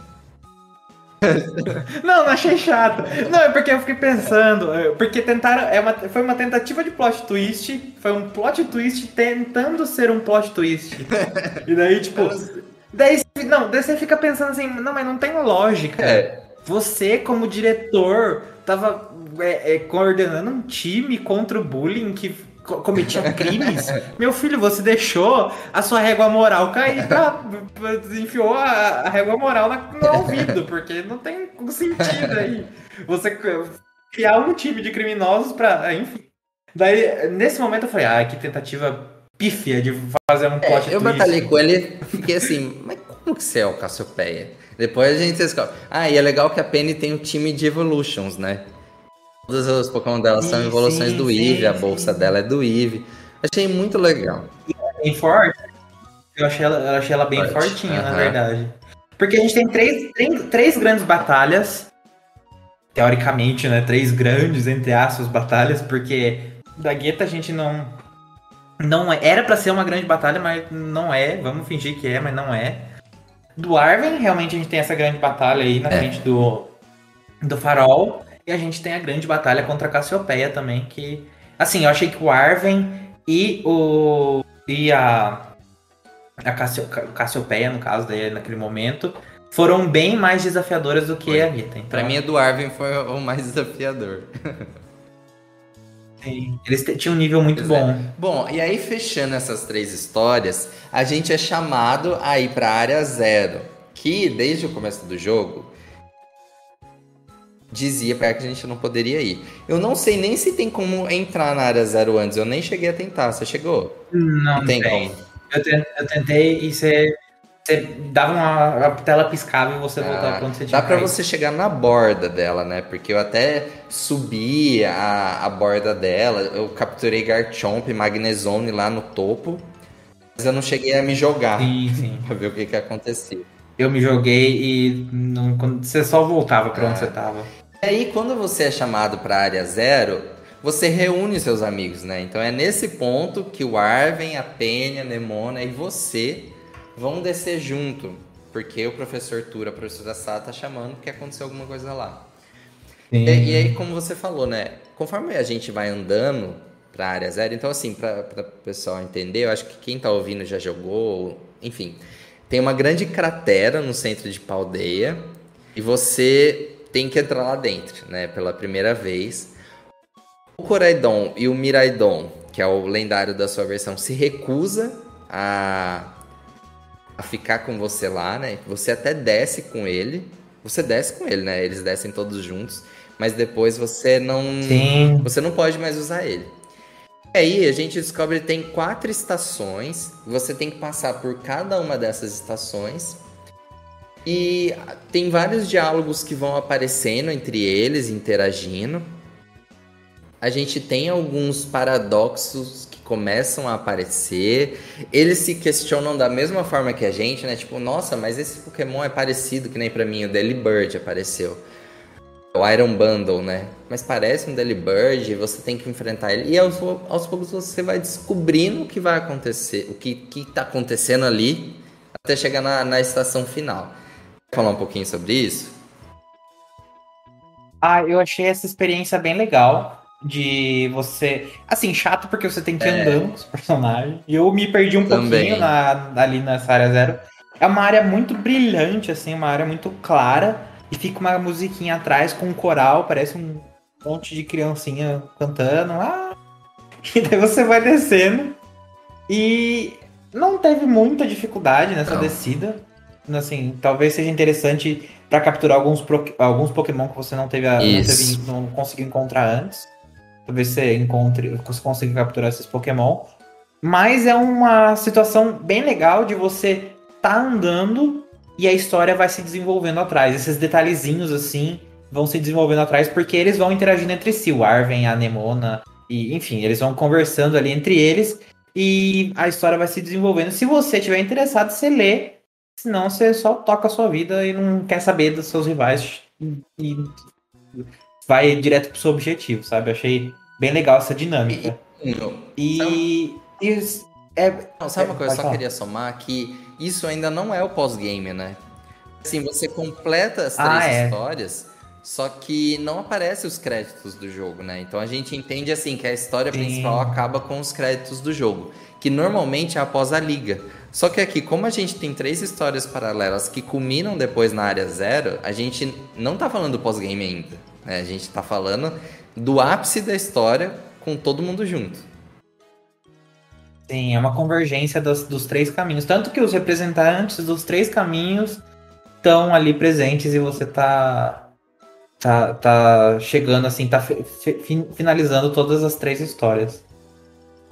Bom, desculpa, te cortei, mas pode continuar falando sobre a história. Não, não, mas enfim, achei, achei bem interessante essa questão do, deles continuarem contando a história, dar uma profundidade um pouquinho maior para eles ali. E você vai tocando sua vida. Se você quer ler, você lê. Se você não quer ler, você não precisa. E você tem que ir em cada uma dessas estações, cada um desses prédiozinhos, cada uma dessas caixinhas, para para ativar um, um sistema lá. Porque, no fim das contas, o que, que são essas estações? A cratera de Paldeia, ninguém sabe como ela apareceu lá. Tem até teorias de que a arma de Kalos foi que é. causou essa cratera enorme. Mas a comunidade científica de Paldeia quis desbravar essa, essa cratera, a área zero, e eles foram é, montando bases. Daí cada uma das bases é, foi um marco que eles conseguiram, até onde eles conseguiram ir. Então, a primeira base foi até um pouquinho onde eles conseguiram ir, a segunda uh, um pouquinho desceram um pouquinho mais, a terceira e etc. Então é interessante ver que cê, eu, eu, eu, já vejo a parte paralela da história, tipo, ah, os cientistas chegaram até aqui e eles encontraram esses Pokémon. Em um certo momento que aparece o Pokémon Paradoxo, daí depende da sua, da sua versão, eles até comentam que ah, isso daqui tá no livro. Isso. E daí tem o livro, livro Escarlate ou livro Violeta, que fala, é um, é um registro, é um diário dos cientistas que desceram ali, que fala de dos Pokémon. Tanto que o nome dos Pokémon paradoxos são é, características uhum. deles, né? Tipo, o paradoxo do Jigglypuff é Screamtail, porque ele tem um topetinho que parece uma cauda e pelo jeito uhum. ele grita. Então, são nomes específicos, são os adjetivos de cada um deles. E daí é, é legal você ver que faria sentido, num, num, mundo real, eles desbravariam dessa forma mesmo, pouco a pouco, enfim, com financiamento, até onde eles conseguiam ir. É, é, uma, é uma parte bem legal do jogo. Leva um tempinho para você descer até é, a última. Pelo menos para mim levou um mesmo. tempinho, porque eu desbravei bastante, eu fiquei indo em todos os cantos. Mas não é uma. Eu não, eu não achei uma parte tediante. Mas talvez para algumas pessoas possa ser bem entediante. É. Assim, quais são os grandes destaques finais aqui, né? A gente descobre então que a professora Sada e o professor Turo conseguiram construir ali uma máquina que mexe no tempo, né? Então, assim, a professora Sada conseguiu trazer os Pokémon do passado o professor Turo conseguiu trazer os Pokémon do futuro. Isso a gente até comentou em, acho que em algum outro episódio, que isso abre muitas possibilidades para a franquia, né? Inclusive, eu acho que é a partir disso que a gente vai ter conexão com o Risui, de alguma forma, porque a gente tá falando de alguns Pokémon do passado, que ainda não estão disponíveis, e que vai ser acessado de alguma forma daqui a alguns meses. A gente descobre que eles meio que perderam o controle né, sobre essas máquinas uma coisa interessante. É, no, can... no meu caso não foram máquinas, foram bichos. É, eles perderam, sabe. eles perderam. Não, eu tô falando assim, que eles perderam o controle da, da máquina do tempo. Que, que tipo, ah, que tá, os Pokémon sim, sim, sim. continuam aparecendo, aparecendo, e se não me engano, você tem que parar essa máquina, porque senão o futuro de Paldeia tá em risco, né? Porque assim, e se esses Pokémon, que eles acho que até questionam, se esses, esses Pokémon saem dessa cratera, o que vai acontecer? Vai afetar toda a ecologia de Paldeia, todo o biossistema. Então, assim, você tem que parar essa máquina para que os Pokémon parem de, de vir para o nosso tempo atual e que cause um problema muito maior. A gente também, a gente também ah, descobre que se você acabar se perdendo nessa máquina do tempo, você não consegue voltar. Né? Se você for pro, se você se a pessoa for na máquina, tipo, não tem como voltar. E no fim, a gente descobre então que o professor Turi e a professora Sada morreram. Né? Esse é o grande, a grande reviravolta, que a gente começou o podcast falando disso, mas esse é o, é momento da história, onde você descobre que a todo momento você estava falando com uma inteligência artificial que na verdade tinha morrido E, e é muito difícil para o Arvin nesse momento, né? Que ele descobre que, que os pais dele não, não estão mais ali. Sim. Eu, eu achei. E é interessante, eu achei bem interessante esse plot twist. E é, é, é, é legal que, no fim das contas, a própria inteligência artificial é a máquina do tempo. Uhum. A inteligência artificial, pelo, pelo que é dito ali, ela faz parte da máquina Isso. do tempo. E em certo momento, ela, ela até fala: Eu sou uma inteligência artificial que eu fui projetada para proteger essa máquina do tempo. E a professora Sada que me desenvolveu. Professora uhum. Sada, professor Turo, que me desenvolveu. E a partir de agora eu vou tomar medidas drásticas, me é. desculpe por fazer isso. Então, meio que ela, ela fala: olha, é, eu vou cumprir meu papel, eu sou uma inteligência. Uma, um, um, uma inteligência artificial, eu sou uma coisa que não tem como eu negar minha natureza e eu vou tentar contra-atacar se você tentar desligar a máquina. Mas eu preciso que você é. desligue a máquina, no fim das contas. Então, é uma a inteligência artificial que tomou consciência de si, tomou é, é, é o ápice do da ficção uhum. científica. É um ser é, um ser não natural, um ser não é, orgânico né? Que tomou consciência de, do que é, do que para que serve e tá usando isso para tentar não tomar a não tomar vantagens, mas sim é, é lidar com essa questão moral também de desli se desligar para não, não é, causar nenhum dano à região de Paldeia. Então, entra naquela outra questão. A gente tá naquela questão que a gente já comentou dessa dessa, dessa, dessa questão é, moral. A inteligência artificial é má ou não é má? Porque ela tá tentando evitar os danos causados é, que a, a, esses Pokémon paradoxos sair para a aldeia vão causar. Ela tá tentando evitar esses problemas, mas ao mesmo tempo ela não nega a natureza dela, ela não consegue é, desviar da programação dela de defesa da máquina do tempo. Então é, é, o dilema moral aí de novo. Ela é má ou ela não é má? E daí é, é bem interessante essa profundidade que eu não imaginei que a franquia ia tomar. Olha, e você sabe que é uma coisa que eu achei muito legal aqui também? que é nesse momento que a gente descobre que o Arven já sabia da existência do Coraidon do Miraidon, ele já sabia que o professor estava envolvido nisso, né, que o pai dele estava envolvido, e a gente descobre aqui que ele não era o único da sua espécie. Né? Tipo, isso Sim, também, é, me, isso também me surpreendeu. Eu não esperava encontrar outro Miraidon, outro Coraidon aqui. Eu esperava, eu, eu realmente, eu esperava não, não esperava por isso. Eu achei que você não, não eu, eu não esperava. Mas eu, eu, tenho uma adição que eu acho que seria interessante. Seria interessante se na história é, tivesse uma conexão entre as duas versões do jogo. Hum. Daí, tipo, na versão de Pokémon Scarlet, da Pokémon Scarlet, ter uma versão do Miraidon e batalhando contra o meu Coraidon. isso. E daí, tipo. Sim. E daí a explicação podia ser, tipo, ah, a professora Sada tentou buscar os Pokémon do passado, mas ela caiu na máquina do tempo. E a máquina do tempo tá dando tanto tilt que tá buscando Pokémon Isso. do futuro. E daí a, o, o Coraidon, da minha versão de Scarlet, batalhar contra o Miraidon. Seria tão interessante Sim. se tivesse acontecido isso, mas não é isso que acontece. É mais uma questão de quem é o Pokémon Alpha, quem é o Pokémon mais forte, quem é o, quem é o Coraidon ou quem é o Miraidon mais forte. É uma questão Sim. mais mais de território. E é nesse momento que, que o seu Miraidon, seu Coraidon atinge o ápice do poder, né? Porque ele tava se recuperando carba mística e aqui que ele consegue liberar todo o poder dele, atingir a forma mais forte. Meio que o jogo tá pré-programado para você ganhar. Então assim, você sempre vai ganhar essa batalha, não tem como você perder esse momento, esse momento final. Mas eu achei muito bacana, depois de, de fato, você tem que enfrentar ele duas vezes na né, inteligência artificial. Esse é o desafio final. E a história termina aí com você uhum. descobrindo, assim, que o professor Tura, o professor Assado morreu. E aí sim a gente tem os créditos finais, né? Aí que a gente tem a música do Ed Sheeran.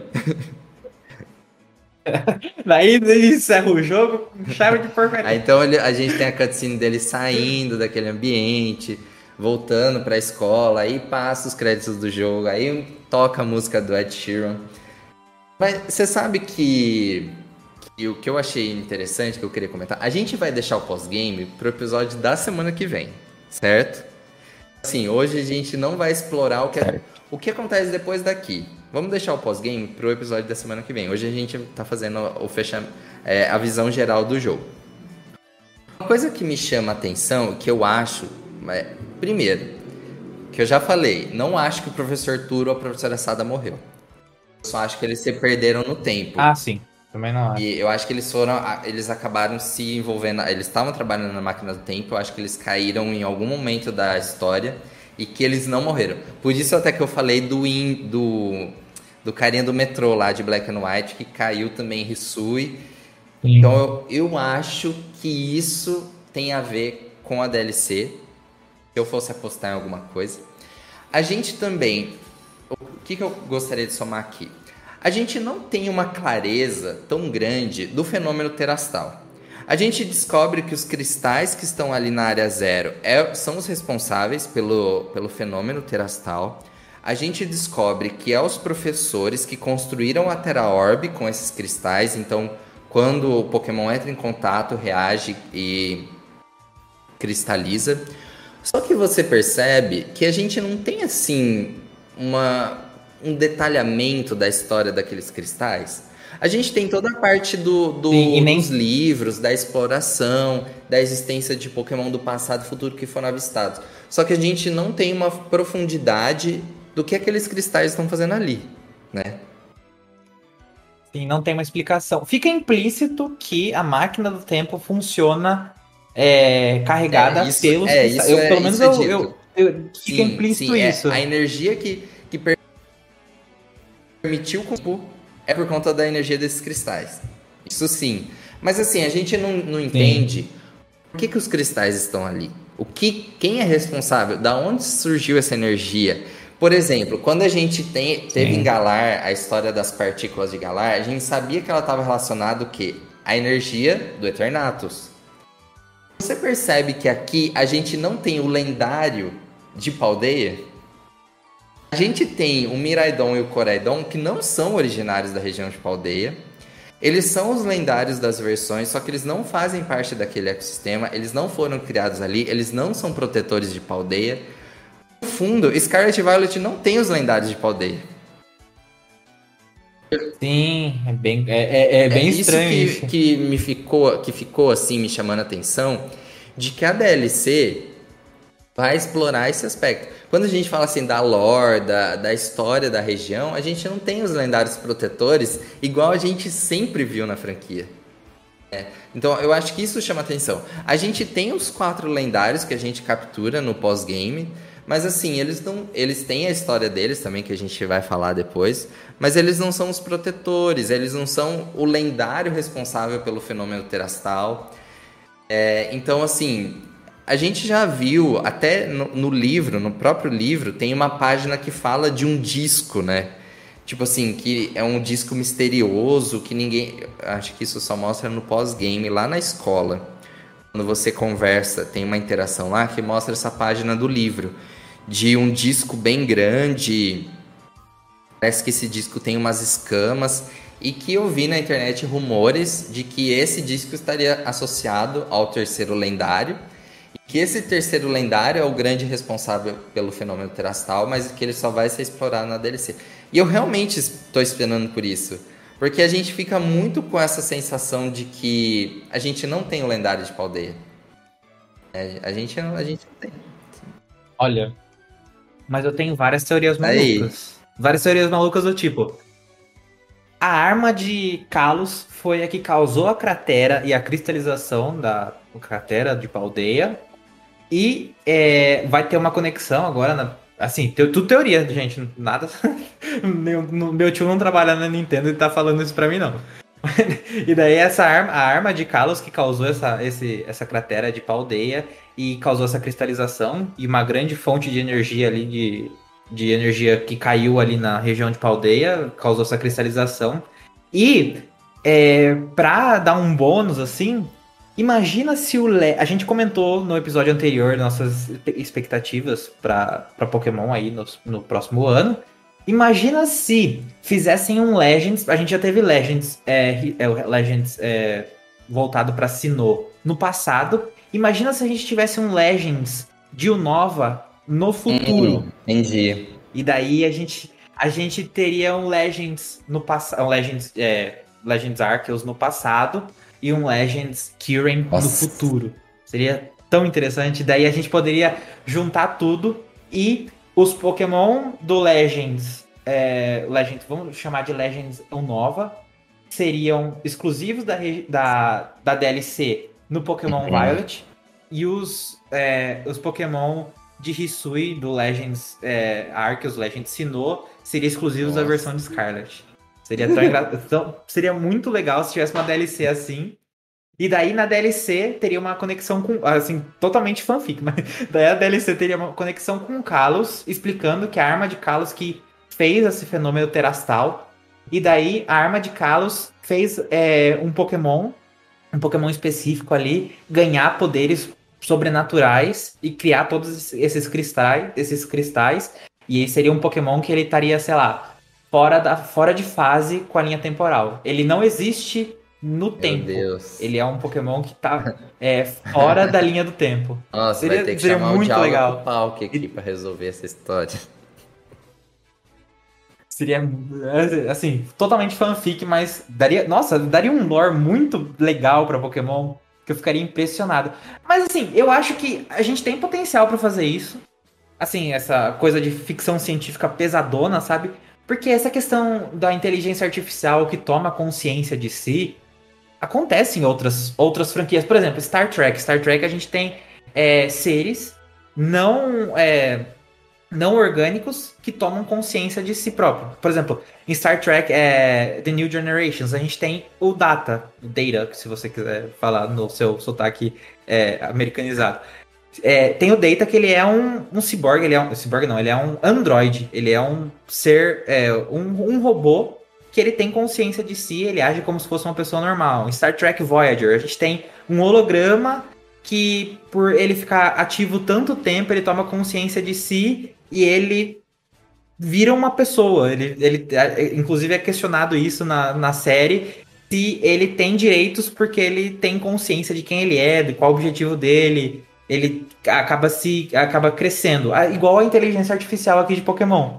Ele é, ela expandiu os horizontes dela e ela não faz mais só aquilo que ela era programada uhum. para fazer. Ela faz mais. Tanto que a inteligência artificial aqui de Pokémon, daí dependendo da sua versão, a inteligência artificial que representa a Sara ou o Turo, ela demonstra uhum. emoções, né? Uma coisa que seria tecnicamente impossível. Porque ela demonstra emoções sobre o Arvin. Ela fala. Ela se sente triste de ter abandonado o Arvin mesmo não tendo uhum. sido ela que abandonou o Arwen, tendo sido a criadora dela. Então, é, a gente tem essa bagagem suficiente em Pokémon para ter essa complexidade. É. Eu acho que seria interessante se a gente tivesse, fizesse essas conexões assim e essa um lendário, um terceiro lendário que tivesse fora da linha temporal e por isso que a gente consegue usar essa energia para buscar os Pokémon das do futuro e do passado. É. Acho que é assim, factível. é factível, mas ao mesmo tempo a gente tem uma franquia que eu não gosto de arris se arriscar demais e não gosto de misturar muito as coisas, né? Então, assim, eu não sei até que ponto eles arriscariam isso. Eu acho que poderia. Eu não sei, porque, ah, assim. Você não acha que estão arriscando já? Porque, assim, mesmo quando a gente tem exemplo, quando a gente teve Omega Ruby e Alpha Safira, que a gente tinha as mega evoluções, a gente tinha conexão com o fenômeno de Kalos, mas ao mesmo tempo eu sentia assim que eles não queriam misturar muito a história. Tanto que a gente tem tanta dificuldade de estabelecer a linha do tempo, porque eles não constroem essas conexões claramente. Fica sempre tudo solto. Aí a gente teve os remakes de Brilliant Diamond Shiny Pearl, que decidiu se manter intacto para não mexer também na, na linha do tempo, para não pôr coisas onde não onde ia misturar mais. Aí a gente teve, por exemplo, um aprofundamento da história do Dialga e do Palkia com Arceus, mas eles colocaram no passado para não interferir o presente. Eu sinto que eles, eles vão deixando mais profunda essa lore, só que ao mesmo tempo eles ficam muito na retaguarda de não deixar tudo muito claro. Sabe? Então o meu receio é, tipo, eles. Sim. O que eu acho que realmente vai acontecer, apesar de ser ideias muito legais, eu acho que eles vão inserir o terceiro lendário, vão contar uma história meio fechada no jogo, sabe? E não vão conectar. Eu acho que talvez fique implícito. Eu gostaria que, assim, para mim o que faria mais sentido se tivesse a conexão com Carlos. Igual a gente vê, né? É, que Paldeia tá, tá baseada na Península Ibérica, que é Portugal e Espanha. Quando a gente vê no mapa mundi, a gente vê isso colado com a França. Aí a gente tem que França tem Calos. Quando a gente olha para o nordeste de Paldeia, a gente vê uma, um pontilhado dizendo: olha, não continua a partir daqui, mas pode ser que tenha alguma coisa. A gente tem essa, essas teorias. Por exemplo, a gente tem a Floete do AZ, que foi o único Pokémon que nunca foi distribuído por evento, apesar de ter os dados no jogo. Poderia ressurgir aqui fazendo todas essas conexões. Mas eu acho que a Pokémon Company ela não gosta de fazer essas coisas. Ela gosta de deixar no ar. Ah, eu tô. Nesse ponto, Nesse ponto eu tô tão otimista, porque eu acho que eles arriscaram tanto com Legend ah, Arceus. Eles arriscaram, que... assim, eu, eu acho que o grande o arriscar deles aqui foi de lançar essa ideia de viagem no tempo. É porque isso pode dar muito certo, como pode dar muito errado. E aí a gente começa a brincar com sim, linhas sim. temporais, igual Legends, igual trazer Pokémon do passado, mas a gente não sabe nem de quando né? A gente não sabe se se Arceus é tipo em que, em que momento da linha do tempo se passa Arceus, em que linha do tempo se passa esses Pokémon do passado, de que região eles são, ou se há muitos mais, e, e a gente tem, por exemplo, a pré-história em Pokémon que tem os fósseis. No futuro, a mesma coisa, fica uma grande incógnita de que área, de que região, de quão futuro. A gente teve até críticas de que os Pokémon eram muito robotizados, né? Muito mecanizados. Isso é, eu, né, ficou eu muito estranho. Os Pokémon do passado eles parecem muito mais interessantes, né? Desse ponto de vista. Então, assim, eu acho que já é muito arriscado o que eles fizeram. Sabe? É, deixa bem aberto. Eles podem fazer o que eles quiserem a partir disso. Só que eu não vejo eles arriscando essas conexões, dizendo, é assim. É o que a gente fala. A gente gostaria de uma linha do tempo explicada. Essa é a verdade, né? Eu, você, todo fã, olha, isso se conecta a isso. Porque por muito tempo, a gente, principalmente a partir da quarta geração, a gente viu assim, como foi criado o universo Pokémon. E a gente via sempre aquelas imagens das setas, né? Do Arceus nasceu de água, pau, que nasceu a sabedoria, o conhecimento, as emoções e deles surgiram esses que foram criadores desse até chegar no Mil, do Mewtwo, do ho do Lugia. Só que hoje a gente tem tantos lendários, tantas é, histórias diferentes que vira uma grande confusão. A gente não, a gente tem até uma página na Bulbapedia que coloca assim os fatos da linha do tempo. Acho que a gente poderia até fazer um episódio sobre isso. É, o que se sabe a partir dos jogos principais nessa linha do tempo. Mas a gente não tem uma história integradora, né, que tipo explica tudo. E eu acho que isso acontece também justamente para não comprometer o futuro, deixar sempre em aberto. Porque é aquilo. Se Carlos tivesse fechado em si mesmo e tivesse tudo explicadinho, a gente não teria por que pensar que isso teve uma conexão com, com Paldeia. Então eu acho que, ele, eu acho que eles vão deixando em aberto para falar assim: será que em algum momento eu posso resgatar isso? Igual aconteceu com o Dialgo e o Palk agora no Arceus e a gente descobre duas novas formas e a gente aprofunda. Então parece que vai ficando solto de propósito, sabe? É, não sei, assim, a gente não sabe ao certo, isso aqui tudo suposição, teoria, hipótese. Vamos ver o que vai acontecer. Ai, eu queria muito que tivesse um Legends, Legends Kyurem, que tivesse o Emmet, e daí o Emmet tá no futuro, o Ingo tá em, em, em Hisui no passado, e daí tem essas conexões. É, eu queria tanto. Pokémon Company, por favor, nunca pedi nada para vocês. Bom, vamos ver. A gente já fez o nosso, nosso episódio passado fazendo, falando das nossas expectativas, falando o que a gente acha que vai acontecer. Se for seguir nessa linha, a gente tem a DLC esse ano com o lendário, com os paradoxos lendários. Eu acho que a gente vai conhecer novos paradoxos também. Eu acho que a gente vai mexer nessa linha do tempo. Eu acho que eles não vão perder a oportunidade de introduzir novos paradoxos, tanto do passado quanto do futuro. Eu tenho por mim que a gente vai ter o nosso Charizard. Por exemplo, a gente não sabe, a gente não sabe, por exemplo, se os paradoxos evoluem ou não. a gente tem o Tyranitar do futuro. Tá, mas não existe um Larvitar do futuro? Não existe um Poptar do futuro? Não existe um Routes, um Kirlia ou um outro Pokémon? Uma Corrita? O, o Misdrivels do passado, ele não evolui? Sabe, é, isso tá tudo solto. Sabe, pode ser explorado a qualquer momento. Fazer a evolução dos paradoxos. Sim. Então, é... por exemplo, se a gente tiver Jotô esse ano, que a gente tinha até apostado lá no Let's Go. Let's Go aí, mexe com a linha temporal ou permanece intacta, só faz um remake sem mexer na história? Sabe?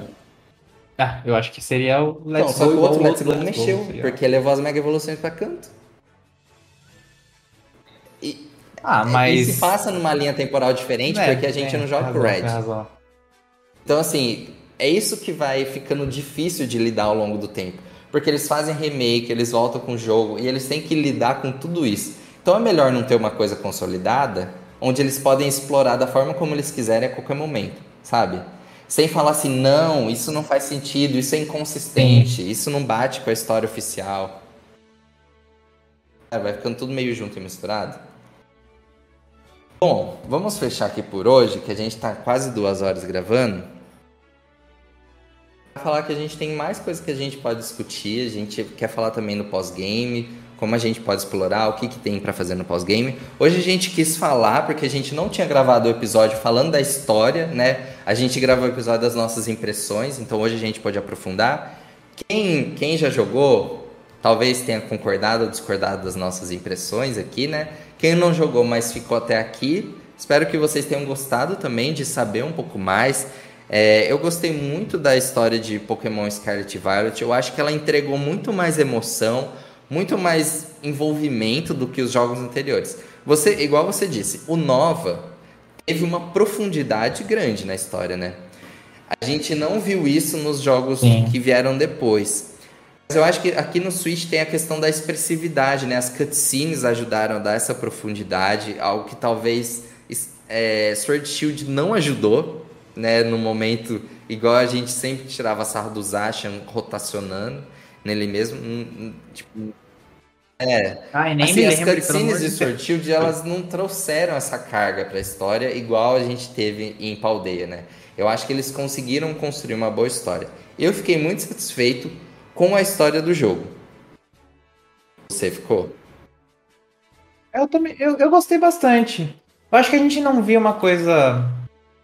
Acho que a gente não viu uma coisa tão equivalente desde Kalos. Eu acho que em Kalos a gente teve até uma, uma profundidade assim, relativa assim no na história de Kalos, e eu acho que Paldeia voltou ah, às origens. Acho... Eu acho que é um nível aceitável de história para Pokémon. também, a gente não pode descartar que teve uma história muito bacana e muito envolvente. Apesar de em muitos momentos ficar muito diálogo, ah, é, é. vai pra cá, vai pra lá e conversa e vai, e volta. Eu acho que Scarlet Violet foi mais interessante nesse sentido, mas eu acho que Arceus também teve uma história legal. O Volo no final se revelando como grande vilão. Eu achei bem bacana. Bom, vamos fechar por aqui hoje. Então eu espero que vocês tenham gostado desse nosso bate-papo. Eu acho que foi bem interessante, assim, passamos por todos os pontos principais. A gente vai continuar na torcida de que a próxima atualização de fato traga um refinamento técnico aqui para o jogo, corrija esses bugs, essas falhas, coisas que têm nos incomodado bastante, corrija as raid battles e a gente vai continuar falando bastante de Scarlet Violet. Afinal, a gente só está começando a nona geração. Nossos comentários finais, então, continue acompanhando a Pokémon Blast nas redes sociais, no nosso site, tudo que a gente está produzindo aí com vocês.